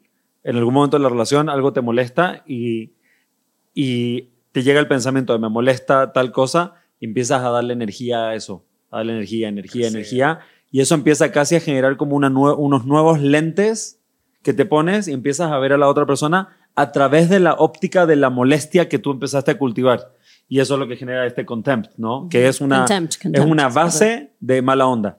Es una, como eh, a nivel fundamental, tengo una actitud amarga hacia ti y te veo con esos ojos. Claro. De, de, sí. Y es una película que está pasando en tu cabeza. Sí, exactamente. Y le, te, decidiste enfocar en eso. Y lo que te enfocas se hace más grande. Exactamente, sí. Y, y, pasan cosas casi todos los días en una relación que podrían ser el detonante de, este, de esta, de esta eh, eh, percepción amarga de la otra persona. Y por eso cuando al principio dije el tema de la admiración es súper importante, porque la admiración justo al revés uno te necesita agarrar cosas constantemente y estar alimentando el ver a tu pareja con admiración, porque siempre te va a dar eh, hueva eh, dar de ti a alguien que ves como, como mala inversión. Pero cuando ves a alguien con admiración, por ejemplo, no sé, a mí me encanta Messi, me imagino a todo el mundo le encanta Messi. Si yo si conociera a Messi, lo puedo invitar a cenar esta noche, y yo invito a la cena, lo llevo a un restaurante espectacular, y nos quedamos platicando hasta las 5 de la mañana, esas siete horas de mi tiempo o esos miles de pesos de mi bolsa que me gasté en estar con Messi, no considero que estoy dando algo. Al revés, considero como si estoy recibiendo algo. Me siento afortunado de haber tenido la oportunidad de gastar cinco mil pesos y siete horas de mi tiempo en Messi, ¿no? Aún así, aunque yo di algo, no siento que di o que perdí, siento que recibí. ¿De dónde viene eso? La admiración. Entonces, cuando uno cultiva la admiración en pareja, cuando haces esfuerzos, sacrificios, cuando das de ti a la otra persona, no sientes que estás perdiendo algo, sientes que estás recibiendo algo. Y cuando hay admiración mutua, eso es lo que hace que no te canses. Cuando hay admiración mutua, das, das, das, das, das, das, das. Pero si cultivas la admiración en lo que das, das, das, das, dar te alimenta en lugar de drenarte. Claro, y otra vez el autoconocimiento. Sí. Porque si te conoces, si estás saboteando algo y te agarraste de algo que no te gustó y empiezas a crear toda una historia y no tienes autoconocimiento, no sabes que no sabes. No te das cuenta que estás creando esa historia y no te das cuenta que esa separación que estás sintiendo de tu pareja la creaste tú en tu cabecita por enfocarte en uno de los defectos que obviamente tiene, porque todos nadie somos perfectos. Les puedo dar una, no, no me acuerdo de los demás. Son, básicamente es, es eh, hay un, un, estudio de John Gottman, que es el máster de las relaciones de pareja, que tiene un libro que se llama Los siete principios de un matrimonio sano, creo, The Seven Principles of Making Marriage Work. Él creó todo un estudio de parejas que él te podía decir en los primeros 15 minutos de conocer a una pareja si se iban a divorciar o no. Y él habla de estos cuatro jinetes del apocalipsis y muchas otras cosas, ¿no? Que tiene que ver con cuánto permites que la otra persona influya sobre ti, cuánto aceptas la influencia de tu pareja, eh, estos temas de, de admiración o no, cuánto conoces a tu pareja. Realmente el mismo autoconocimiento que tú vas a cultivar contigo lo tienes que cultivar con tu pareja, sus heridas, sus detonantes, sus valores todas estas cosas, ¿no? Entonces, les recomiendo mucho, mucho ese libro. Les quería dar una herramienta que a mí se me hace vital en el comienzo de este proceso en pareja, que también es, es de algo que dijo Brene Brown, que eh, ella cuenta la historia de que un día fueron a su casa de campo, ella y su esposo, ya tienen hijos mayores, y algo que les encantaba hacer era nadar en el lago que estaba al lado de su casa. Y entonces se metieron a nadar al lago y, de repente ella salió a respirar y sintió esta gratitud de todo lo que habían formado en pareja y se volteó a verlo y le dijo, I love you, te amo. Y él la vio así con una cara casi de espanto y no le dijo nada y siguió nadando. Entonces ella se empezó a hacer esta película, ¿no? De ¿qué, onda? Está enojado conmigo. Entonces volvió a salir y, lo volvió a ver y le, dije, le dice, te amo. Igual, ¿no? Lo mismo. Entonces ya está nadando regreso y ya se hace esta película. Seguro me vio en traje de baño, ya no soy atractiva, ya no me quiere, eh, ya va a querer pedirme el divorcio, seguro está hablando con alguien más. Se hizo toda esta película, ¿no? Entonces salen y ella, obviamente teniendo mucho autoconocimiento, le dice, oye, te quiero contar la película que yo me acabo de pasar.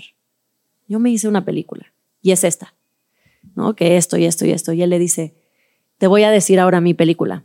Ayer en la noche tuve un sueño que uno de nuestros hijos se ahogaba en el lago y me regresó el flashazo de ese sueño cuando estábamos nadando y me dio un ataque de pánico y no te quería asustar. Y por eso no, ni, escuché lo que me dijiste, estaba tratando nada más de llegar a la, a la orilla. Y esta, esta historia nos deja algo muy importante, que parte del autoconocimiento en pareja empieza diciéndose así, oye, yo tengo esta película, como tú dijiste, ¿no? Vulnerabilizándose. Concientiza tu película, compártela y pregúntale al otro cuál es su película. Esa es una gran, gran herramienta. Eso es lo más poderoso, con lo que dice Vane, es eh, cambiar el juicio por curiosidad. Cada vez que sientas juicio, en lugar de emitir un juicio, etiquetar y definir y todo, y no y meterte en esta película de enjuiciar, detenerte un segundo y decir, pero un segundo, me pregunto por qué está pasando tal cosa, o me pregunto por qué esta persona está haciendo esto, me pregunto por qué me estaré sintiendo así. Y cuando nos mantenemos curiosos con respecto a nuestra vida, con respecto a nuestra pareja, con respecto a nuestro proceso, uno, podemos seguir aprendiendo y creciendo constantemente. Y dos, nos, alejamos de este terrible jinete del apocalipsis, que es que cuando, cuando emitimos juicio y etiquetamos las cosas, la mente humana es tan poderosa que las creencias son profecías autocumplidas. Si yo creo que, si yo etiqueto algo como algo malo, eh, aunque no sea algo malo, y está comprobado esto, está el, el efecto placebo y el efecto nocivo, ¿no? Que han hecho estudios de, por ejemplo, hace un par de años, un chavo llegó casi, casi muriéndose a, la sala de emergencia porque se había tomado muchas pastillas eh, porque se quería suicidar. Se tomó demasiadas pastillas eh, y él no sabía que él estaba haciendo parte de un estudio universitario y que las pastillas que se había tomado en verdad eran como TikToks dulces. tic Tacs. O sí, tic tacs, o no sé qué, eran caramelos. Y el tipo, solamente por creer que se había tomado algo que teóricamente debería matarlo, llegó al punto, lo pueden buscar en internet, llegó al punto de estar casi en un estado de coma. Y cuando les regresaron el, el resultado de sangre, le dijeron que no, tenía, que no tenía rastros de este químico en su, en su sistema, recién empezó a salir pero solamente su creencia de que se había intoxicado y su deseo apasionado de morir lo llevó al límite de la muerte, como si se hubiera tomado 40 pastillas de algo cuando realmente no. Entonces las creencias son eh, profecías autocumplidas. Cuando crees que algo, cuando etiquetas algo de, de, de lo que sea, lo más probable es que a través de tu poder creativo le vas a dar tanto poder a esa etiqueta que esa etiqueta se va a hacer real para ti. Pero tú la hiciste real. Entonces, si tienes que creer en algo, si a fuerzas tienes que creer en algo, cree en cosas que edifiquen y construyan tu vida, no en cosas que destruyan y contaminen tu vida. si vas a profetizar, pues profetízate algo bonito, ¿no? Como voy a construir una relación de progreso y todo. Ahora, el, volvemos otra vez al punto de la inconsciencia. Eh, cuando ustedes hablan de estas películas, está hermoso el ejemplo, por cierto, ¿no? De cuenta, yo me, oye, yo me conté esta película porque el 99.9% de la gente, o por lo menos la gente que no ha trabajado en sí, va y se cuenta su película y se va a dormir con su película y sufre con su película y sigue toda la semana con su película y nunca le cuenta a la persona más importante, nunca le cuenta la película. Pero mañana te llamo y te digo, oye, ¿qué crees? Te voy a decir lo que me... Oye, ayer le dije a mi novia que la amaba y no... Y mendiga, no me, no, no, me contestó. ¿Será que se anda acostando con alguien? O sea, te cuento a ti mi película, pero no se la cuento a mi pareja. o sea, a, la, a la persona que le tenemos que contar la película es a la persona involucrada para verificar si esa película es cierta o no. Pero además de eso, lo, estás, lo están contando con conciencia. Déjate cuento mi película. Cuando tú usas esas palabras, estás diciendo que esto no es verdad. Esa es la película. Tienes conciencia de que lo que, me, lo que yo vi es una película en mi cabeza. O sea, lo estoy viendo a distancia, no me estoy creyendo la película, no me hago uno con la película. Esa es la conciencia. Exactamente. Y es que todos tenemos esos elementos de, nuestra propia producción. director de cine. Tú a lo mejor tienes este rechazo, otra persona tiene otros componentes y creamos películas basadas normalmente en nuestras experiencias de vida, nuestras heridas. Entonces, conocer eso es bien importante porque te das cuenta que, pues sí, efectivamente, ¿por qué mis películas siempre son de terror? O sea, ¿por qué? Algo, algo está pasando dentro de mi casa productora interior que necesito voltear a ver. Entonces, cuando yo voy concientizando, puedo cambiar el género a una comedia romántica eh, más fácilmente. Sí tengo ese poder, ¿no? Tengo ese poder. Como dice Ariel, lo que está en tu mente se manifiesta, en verdad, o sea, piénsenlo en su relación. Tienes una, una pelea y lo que tú te haces en tu mente es lo que crea lo que va a pasar después. Si le hiciste la ley del hielo y luego eso lo que, lo que sucedió a, base a, eso. Pero si tú al revés dices, no, voy a voltearme a ver a mí, voy a trabajarme a mí, voy a hablar de esta manera, creas una realidad diferente. Entonces todo parte de aquí, parte de adentro del autoconocimiento, de la conciencia, de la sanación. No soy, las películas que me cuento no son necesariamente la realidad. O sea, no soy, las, no soy mis películas. Es una historia que me estoy Por eso es tan importante el tema de cuestionar desde chicos. Qué bueno que nosotros hemos podido ser más conscientes de esto con los niños, enseñarles a cuestionar, porque la mayoría de los adultos cree que lo que ellos creen es verdad. Ah, claro. Y la gente dice, let me tell you the truth, ¿no? Déjame decirte la verdad la mayoría de las cosas que creemos no son verdades factuales, son solamente las pelotudeces que yo creo. Porque yo las crea no quiere decir que es verdad. Sí. Es solamente una cuestión que yo creo. Y cuando le perdemos temor a las creencias, es solo una creencia y puedo cambiar de creencia, puedo creer otra cosa y sigo siendo yo. No me pierdo a mí por creer otra cosa. O por, ¿no?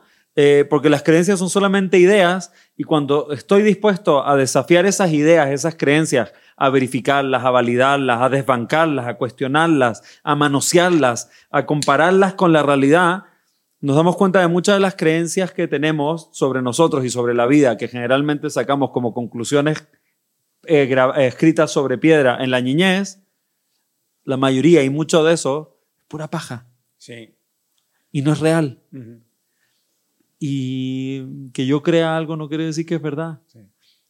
Y lo que creo que sé me puede hacer mucho, me puede matar, porque lamentablemente o, afortunadamente el, el, ser humano es tan poderoso, la mente humana es tan poderosa, que aunque creamos cosas que no son verdad, podemos proyectar en nuestra vida esas cosas que creemos, literalmente como dice, no creamos, creemos lo que crea, Creamos, lo que creamos. lo que creemos. Sí, creamos lo que creemos y nosotros nos convertimos en los profetas apocalípticos de nuestra propia vida basado en puras pajas de creencias que no son realidad. Y como lo dijiste, em, esto me puede matar o puede matar mi relación o puede matar mi proyecto de vida, mi familia, mi trabajo, mi emprendimiento, este, puede matarlo todo, pero son películas. Son películas y me encantó lo que decías, tengo una casa productora en la cabeza y a ver qué está produciendo esta casa productora. A lo mejor esta casa productora no anda muy sana. ¿no? Sí, hay que, hay que hacer unas rebajas de personal y cambiar, ¿no? Sí, hay, hay que cortarle el presupuesto. Por ejemplo, yo, yo, tenía mi director empleado en una casa que tenía mi niño interior, era Marquito de cuatro años, que tiene su casa productora, que se llama Abandono Films. Yes. abandono Films. Y todas sus películas donde abandono, porque se sintió abandonado. Entonces, lo que quiere hacer es puras películas de abandono. Entonces, ante cualquier cosa, me quiere soltar una, una producción nueva de próximamente. ¿no? Totalmente, Él fue abandonado, todos lo abandonaron, todos lo rechazaron porque no Nadie lo quiere. Nadie lo quiere. Nadie porque lo quiere. no es suficiente. Sí, sí, sí, Su gran secreto no es suficiente. Wow. Por ejemplo, para mí es al revés. Para mí mi secreto es todos me quieren porque no soy suficiente, porque si tuviera que ganarme el ser querido, no podría ganármelo. Por ejemplo, mi mamá, esto es otro, un flip side del tema del rechazo. Mi mamá, desde que, yo, desde que se embarazó de mí, estaba convencida de que yo soy la cosa más especial que ha pisado el planeta Tierra desde el momento de la creación hasta que vuelvan los dinosaurios. Literalmente pensaba y sentía eso con toda célula de su ser y lo decía a viva voz, soy el octavo de ocho. Y, ¿Y qué asume el niño? Es, güey, si me dan crédito que no me gané, quiere decir que creen que no me lo puedo ganar. Wow. ¿Cuál es la conclusión de cuando te dan, cuando te, dan crédito sin ganártelo? Es porque creen que no soy suficiente para ganarme el crédito y por eso me lo dan de gratis. Me lo están dando de caridad, porque si tuviera que ganármelo no podría. No soy suficiente tampoco. Por eso es tan específico, ¿no? El trabajo personal es tan bonito y es tan increíble hacerlo porque se ve muy único para cada uno de nosotros. Y llegar a entender quiénes son estos eh, empleados de nuestra casa productora, es súper importante y es súper valioso, igual que en cualquier negocio. Es importante decir a este tipo, este marquito chiquito de cuatro años, no debería estar produciendo las películas, debería estar produciendo las eh, Marco Antonio aquí más, ¿right? Sí, cuando sacan una nueva, le digo, oye, esa, esa, esa, producción yo no la autoricé. No, no está autorizada. no, no, no tienes presupuesto para la locación, ni para el elenco, ni nada. No vamos a producir esa, pero ¿por qué? ¿Por qué no? No, sí. Sí. Totalmente. Claro.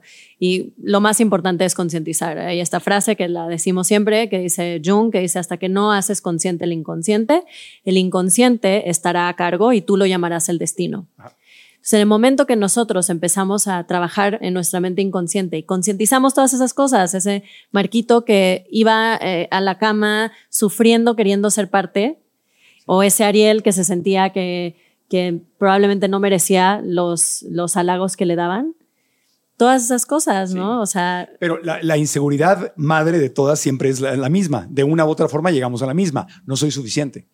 Esa es, esa es la inseguridad, como la raíz de, de, todos. De una u otra forma, la mente nos compara. No soy suficiente. O sea, todo, si te fijas, llega, llega como a la misma, al mismo lugar. De alguna forma, no soy suficiente. Y es chistoso, ¿ah? ¿Suficiente para qué? Pues es el ego pero si nos hacemos esa pregunta, ¿no soy suficiente? ¿Para qué? ¿Cómo para qué? Sí, porque al final tenemos muchas de las cosas que sentimos que no somos suficientes para tener, ¿no? Tenemos a una pareja, tenemos a lo mejor hijos, tenemos eh, carreras, tenemos... Y aún así no me siento suficiente, entonces ¿suficiente para qué? Sí, pero el, ego nunca se va a sentir suficiente, pero, pero no soy el ego, no soy mi ego, ¿verdad? Porque mi, e, desde mi punto de vista de mi ego, pues nos va re bien en el podcast Ah, pero hay otro podcast que le va mejor. Ah, Vanessa y Ariel vinieron al podcast. Ah, pero fueron otro podcast también. Solo vamos a venir a este. Forever. No, no, Marquito está bien. No, pero eso es a lo que me refiero. ¿Me explico? Eh, este, tengo, eh, tengo suficiente dinero. Ah, pero hay otro que tiene más dinero que yo. Sí, claro. No, oye, tengo 53 años y me siento muy bien. Ah, pero hay otro de 60 que se ve mejor que tú. O sea, nunca es suficiente, nunca es suficiente ¿no? Yo le llamo eso insatisfacción crónica. Crónica, y, y, nunca, nunca, no tiene llenadera, como decía la abuela. Oye, mi hijito no tiene llenadera. Pues sí, así está el ego, no tiene llenadera. ¿Y sabes por qué? Es porque todo es externo. Es porque te enseñaron que todo es externo. Cuando tú te volteas a ver a ti, la paz interior es suficiente. Claro. Es que, pero para entender soy suficiente, ¿no? I'm enough, estoy bien, simplemente soy. Eso no sale del cerebro reptiliano, no sale de aquí, del ego. Tienes que ir, eh, maestro de yoga, Dharma Mitra, eh, siempre decía, go beyond your mind. Así decía, ve más allá de tu mente, salte de la mente, porque aquí esa realidad de la que estamos hablando no existe aquí en el cerebro, en la mente, existe más allá de la mente. Creo que lo hablamos en el podcast pasado, donde dijimos que nuestro cerebro, su trabajo, su función no es hacernos felices, es que sobrevivamos. Entonces, en eso estamos, ¿no? Estamos sobreviviendo y por eso tengo que pensar que el otro podcast es mejor, porque para que no me vaya a pasar algo terrible y entonces, no, e, e, esas cosas vienen de la supervivencia. Entonces, de cierta manera, tenemos que saber que nuestro cerebro tiene esa función y agradecerle esa función. y poder empezar a generar ¿no? unas funciones diferentes en donde no solo quiero vivir, eh, no quiero sobrevivir, quiero thrive, ¿no? I don't want to live, I want to thrive. Supervivir, exactamente. Claro, porque desde el concepto del ego que es la supervivencia, entonces no importa cuánta comida tengo, necesito más comida, porque ¿qué tal si un día no hay comida? Tengo una casa, eh, pero ¿qué tal si un día se cae la casa? Tengo un carro, pero ¿qué tal si un día? Tengo un podcast, pero ¿qué tal si ya no funciona el podcast la próxima semana? Tengo mi pareja, pero ¿qué tal si la siguiente semana encuentra a alguien que le gusta más que yo? Entonces el ego siempre está queriendo... E, evitar dolor, ¿no? Eh, claro, y, tener como 20 mil respaldos por si algo sale mal y todo, porque está en supervivencia, supervivencia. Entonces por eso nunca será suficiente, porque nunca te vas a poder proteger lo suficiente, ¿no? ¿Y qué tal si todo? Y empiezan las angustias y todo. Entonces por eso tienes que salirte de tu mente y es curioso, ¿no? Y ahí es donde entra. Sí, eso es sorprendente porque pensamos que mientras más peligro, es lo que piensa el ego, mientras más peligro puedo prever, más peligro puedo prevenir. Sí. Y hay una realidad, por ejemplo, y ahí está el tema de introspección, de seguir la intuición que hablaste antes, que hablaba esta maestra en, Brasil, de poder reconocer cuáles son mis impulsos emocionales que vienen, que son orgánicos, realmente parte de mí, y que voy a salir a la calle y siento que está peligroso y que mejor no debería salir a la calle en este momento, por ejemplo, versus una proyección de esta parte de nuestra mente que piensa que mientras más peligro puede prever, más peligro puede prevenir, cuando en realidad es mientras más peligro eh, y catástrofe, eh, en, mientras, mientras en más peligro y en más catástrofe me enfoco, más peligro y más catástrofe atraigo y manifiesto. Entonces, tenemos que separar cañón y por eso es tan importante, por eso yo creo que muchos maestros a lo largo de la historia empiezan con la meditación, porque en el estar presente, respirando, observándote a ti, empiezas a ver, empiezas a poder desenmarañar cuáles son las emociones orgánicas honestas de tu guía interior diciéndote algo valioso y cuáles son las emociones que están detonadas por tu paja mental engañándote y mandándote por donde no era. Y las diferencias súper sutil, hay que ser específico, es un trabajo de joyería y por eso es el tema del amor propio. Solamente te vas a dar el trabajo de hacer esa joyería, de conocerte con esa minuciosidad eh, de joyería, si es que te declaras suficientemente importante como para hacerlo. En algún momento en tu vida tienes que elegirte a ti. Claro. Pero es una decisión que tiene que ser consciente porque una vez más, pues no hay que no nos sintamos mal de que no estamos haciendo eso porque no nos lo enseñaron ni en la escuela, ni en la iglesia, ni en la casa. Ahora en tiempos modernos ya hay cursos, ya hay libros, ya hay podcasts, ya hay ya esta nueva generación en este momento tenemos el privilegio de poder sentarnos y hablar acá 90 minutos sobre, sobre este tema, porque esto, esto es nuevo, es completamente nuevo. Antes, hace unos años no teníamos, no podíamos acceder a eso ni en los mismos medios tradicionales de comunicación. Yo estaba en televisión y, si yo los hubiera invitado a un programa de, televisión, me hubieran dicho, este, ok, le haces tres preguntas, va a haber dos estadísticas, qué, tienes cinco minutos para esto. Y apenas estamos calentando motores cuando ya se fueron. Claro, claro, claro, claro. Porque tiene que ver otra cosa y vamos a hablar de Bad Bunny, vamos a hablar de los comerciales y el patrocinador y la... Entonces, en la dinámica de los medios de comunicación tradicionales, no podías profundizar así tenías que ir a, si eras privilegiado, ir a pagarte un taller de miles de dólares, irte a un retiro, a Tulum o a Nueva York o a Europa o a donde sea, con si es que encontrabas a los maestros y podías pagarte eso y estar ahí en un retiro de varios días para poder tener, para poder acceder a esta información. Yo creo que habían dos tipos de personas que lograban eh, eso. Es gente que lograba todo lo que quería, y se daba cuenta que ahí no estaba la cosa, como dice Jim Carrey, ¿no? Le deseo a todos que sean ricos y famosos lo antes posible para que sepas que ahí no es. O gente que se enfrentaba a desilusión y fracaso profunda mente doloroso que los hacía voltear a verse a sí mismos, porque incluso gente que se dedicaba a la, rama del autoconocimiento y la salud, la salud mental, también estaban más perdidísimos en este tema. sí, o sea, cuando ves a la historia real detrás de psicólogos famosos en la historia y líderes espirituales famosos en la historia y cosas, también ves la realidad práctica de la realidad de cómo gestionaban su vida, sus cosas, etcétera, también estaban perdidos y el, lo que los detonó a estar muchas veces en esa posición de, de autoridad fue una herida inconsciente donde necesitaban ser validados, queridos, respetados, adulados, etc. Y jamás se hicieron conscientes. Entonces, incluso leer sobre el tema, escribir sobre el tema, hablar sobre el tema, ni siquiera quiere decir que le estás dando al clavo del tema.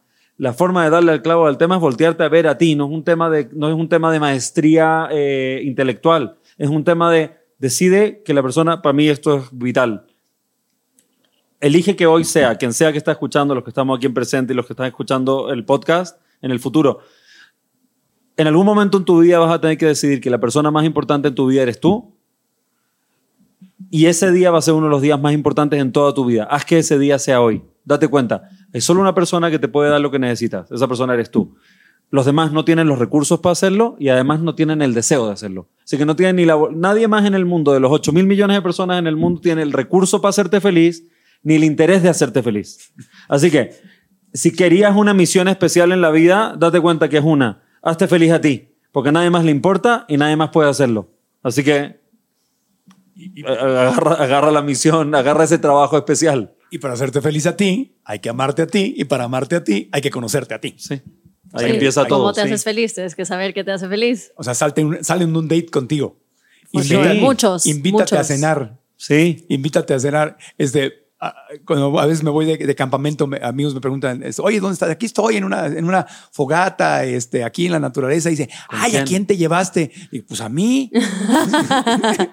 Aquí a mí, porque ahí sentadito leo mi libro hasta que se mete el sol, ya no puedo leer, y mi fogata, y me siento así en la fogata, y pues la fogata dura dos o tres horas, y me quedo viendo la fogata y sintiendo a los arbolitos y todo estoy conmigo. ¿Y cuánto poder sale de ahí? Y siento, y se empieza mucho, porque empiezan Todo esto sale de ahí. Empiezan a salir miedos. No todo es bonito frente a la fogata. Empiezan a salir miedos, ausencias, temores y todo.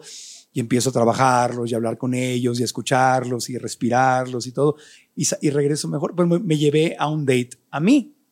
Sí, es que aparte hoy en día hay tantas distracciones de nosotros mismos. O sea, si quieres, puedes nunca estar solo o sola contigo mismo. Siempre tienes tu teléfono, estamos todo el tiempo afuera, ¿no? Entonces es muy importante lo que estás diciendo. 10 horas de trabajo, dos o tres horas de tráfico, eh, teóricamente 8 horas para dormir, y ahí tienes 10, 12, 12, 8 son 20. ¿En qué momento? Te quedan 4 horas para bañarte, ir al baño, comer, eh, tener vida social, cuidar a tus hijos, y el resto estás tan hasta la madre que te vas a distraer con una película, una serie o qué está haciendo los demás. te estás evadiendo, te estás evadiendo, evadiendo, evadiendo, evadiendo. Tienes que callarte, quedarte y, meditar. No tienes que sentarte derechito y cerrar los ojos y hacer no necesariamente. Hay un montón de formas de, meditar. Por ahí, este, justamente en la semana que andaba de, campamento conmigo, alguien, no me acuerdo quién lo publicó, si era un gurú, era una cita de alguien más o fue un influencer, no sé quién puso, era, era un post ahí que salió que decía, este, si sabes decía, si sabes, si puedes ir al cine solo,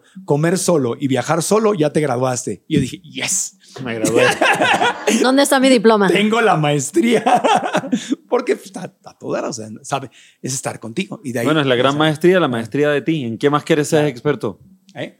¿En qué más vas a querer ser experto que en ti? O sea, yo lo he pensado mil veces. Estoy en mi lecho de muerte y logré fama, fortuna y miles de logros, pero no logré conocerme, aceptarme, quererme y gobernarme, me voy a sentir como un gran fracaso. Sí. Pero si estoy en mi lecho de muerte y no logré ni toda la fama y toda la fortuna, ni logré todas las cosas que quería, pero logré conocerme, aceptarme, quererme y gobernarme a mí mismo, me voy a sentir profundamente orgulloso y voy a declarar mi vida un éxito rotundo.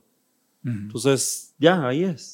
Sí, exactamente. Estaba en un taller con, con Eckhart Tolle, el, autor del, Poder de la Hora y la Nueva Tierra, y dice que una vez estaba en, un evento donde eh, lo invitaron y todo, y había un gurú ahí que se metía a una, a una, había una, era una casa de alguien muy rico, y tenían como una vitrina enorme llena de agua, y llegó un gurú de la India y se metió al tanque y estuvo 15 minutos adentro del tanque sin respirar. Nada más entró y se quedó ahí, 15 minutos todo el mundo viendo y ya por fin sale, respira y todo, y va, y se recupera como una hora, y luego lo traen y se lo presentaron y estaban bromeando ahí todos, y le dicen a Eckhart Tolle, dice, ay, y si usted, usted, usted, usted también puede meterse 15 minutos a la, sin respirar, y dice Eckhart Tolle, dice, no, no puedo, pero puedo estar 15 minutos sin pensar.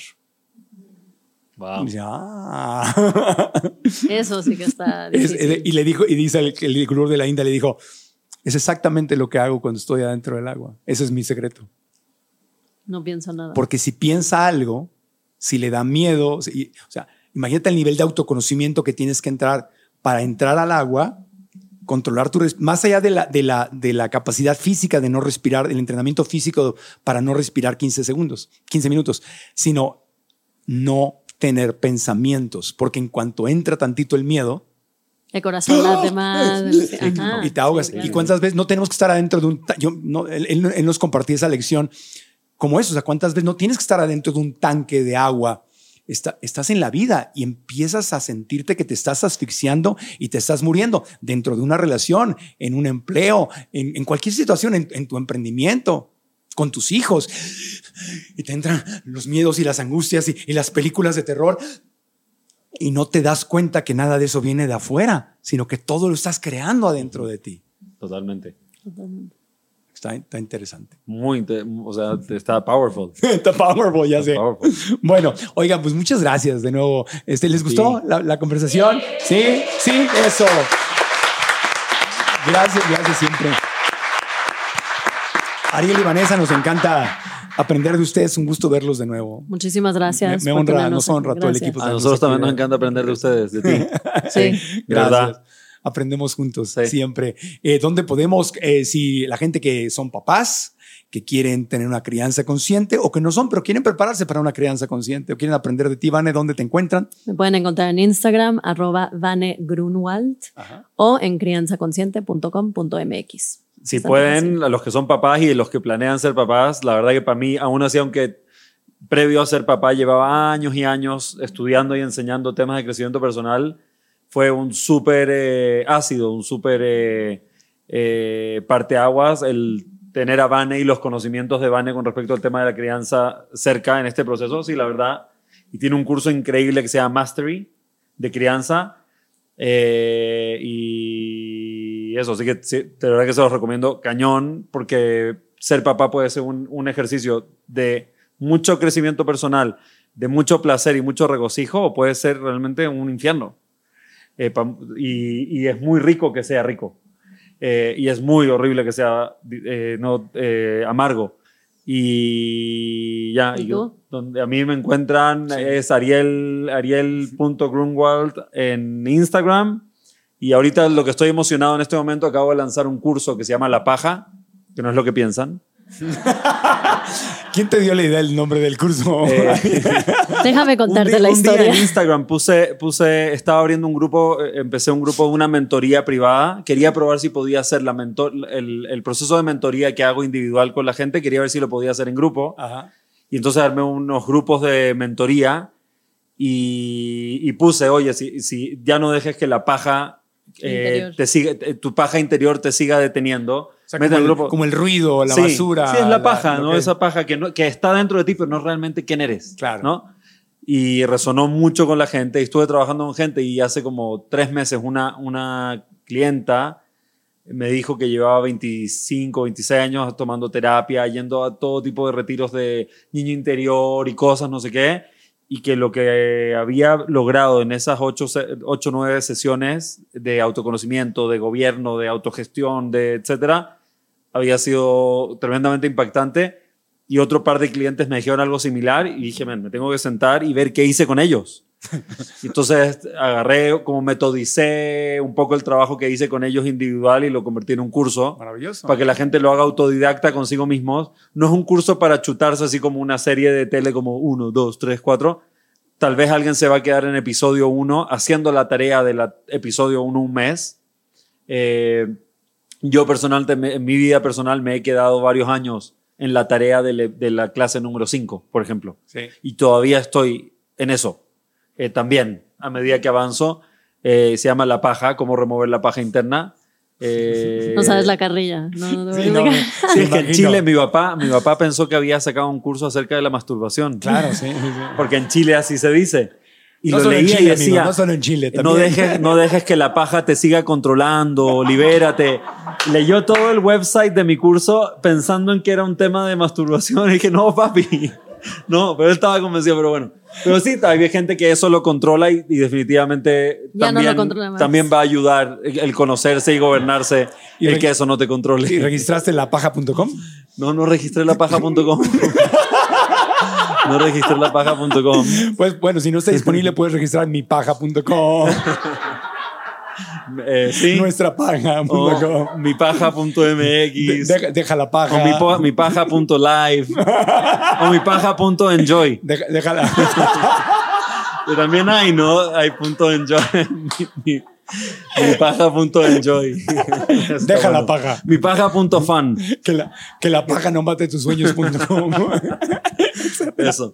Bueno, eh, muchas, muchas gracias, De, todo corazón. Oigan, eh, pues a nosotros, a mí como Marco Antonio aquí me encuentran en todas las redes sociales. Si estás aquí en YouTube, ya sabes, like al video, activa la campanita de notificaciones, deja un comentario acá abajo y dinos de todo esto que reflexionamos, de todo lo que reflexionamos, ¿qué podrías hacer para empezar a crear este, para explorarte a ti, para encontrar más información sobre ti, para interesarte en ti, para darte amor, para crear esa autoestima y ese autoamor a través del autoconocimiento. Comparte lo que abajo. Si te gustó el episodio, también agarra la liga, cópiala, pégala, compártela para que más gente se entere de esto. Y si nos escuchas en cualquiera de las aplicaciones de podcast, entonces una reseña positiva y cinco estrellas y también suscribirte al podcast ayuda a todos para que sigamos creciendo, creciendo y creciendo. ¿Qué más les iba a decir? Nada, pues gracias. Les damos un aplauso con mucho cariño. Gracias. Gracias, gracias, gracias, gracias.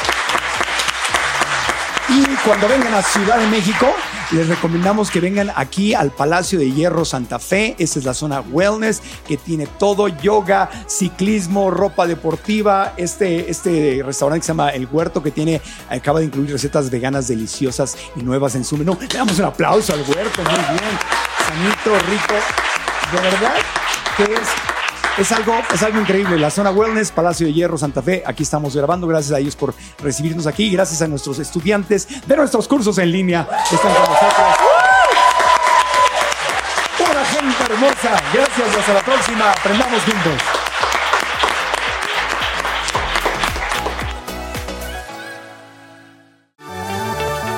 Único en México, Wellness Palacio, tu versión de vida en equilibrio, presentó. ¿Estás listo para convertir tus mejores ideas en un negocio en línea exitoso? Te presentamos Shopify. Tal vez no lo sabías, pero nuestro podcast More Than Mamis es un negocio y lo empezamos por supuesto para desahogarnos y hablar sobre la maternidad, no para convertirnos en expertas de ventas y del e-commerce. Así que sí, necesitábamos ayuda para vender nuestro merch y poner en marcha nuestra tienda. ¿Y cómo suena con Shopify? Llegó otra venta. Shopify es la plataforma de comercio que está revolucionando millones de negocios en todo el mundo. Ya seas un emprendedor desde tu casa o desde donde sea, Shopify es la única herramienta que necesitas para iniciar, administrar y hacer crecer tu negocio sin dificultades. Con Shopify puedo gestionar pedidos, envíos y pagos desde cualquier lugar, brindándote toda la información y estadísticas de tus ventas al detalle. Regístrate para un periodo de prueba con tan solo un dólar al mes en shopify.com barra sonoro, todo en minúsculas Ve a shopify.com barra sonoro para llevar tu negocio al siguiente nivel. Shopify.com barra sonoro. ¿Estás listo para convertir tus mejores ideas en un negocio en línea exitoso? Te presentamos Shopify. Tal vez no lo sabías, pero nuestro podcast More Than Mamis es un negocio y lo empezamos por supuesto para desahogarnos y hablar sobre la maternidad, no para convertirnos en expertas de ventas y del e-commerce. Así que sí, necesitábamos ayuda para vender nuestro merch y poner en marcha nuestra tienda. ¿Y cómo suena con Shopify? Llegó otra venta. Shopify es la plataforma de comercio que está revolucionando millones de negocios en todo el mundo. Ya seas un emprendedor desde tu casa o desde donde sea, Shopify es la única herramienta que necesitas para iniciar, administrar y hacer crecer tu negocio sin dificultades. Con Shopify puedo gestionar pedidos, envíos y pagos desde cualquier lugar, brindándote toda la información y estadísticas de tus ventas al detalle. Regístrate para un periodo de prueba con tan solo un dólar al mes en shopify.com barra sonoro, todo en minúsculas Ve a shopify.com barra sonoro para llevar tu negocio al siguiente nivel. Shopify.com barra sonoro. Step into the world of power, loyalty and luck. I'm gonna make him an offer he can't refuse. With family, cannolis and spins mean everything. Now, you wanna get mixed up in the family business. Introducing The Godfather at ChumbaCasino.com. Test your luck in the shadowy world of the Godfather slot. Someday, I will call upon you to do a service for me. Play the Godfather, now at Chumpacasino.com. Welcome to the family. No purchase necessary. VGW Group. Void where prohibited by law. 18 plus. Terms and conditions apply.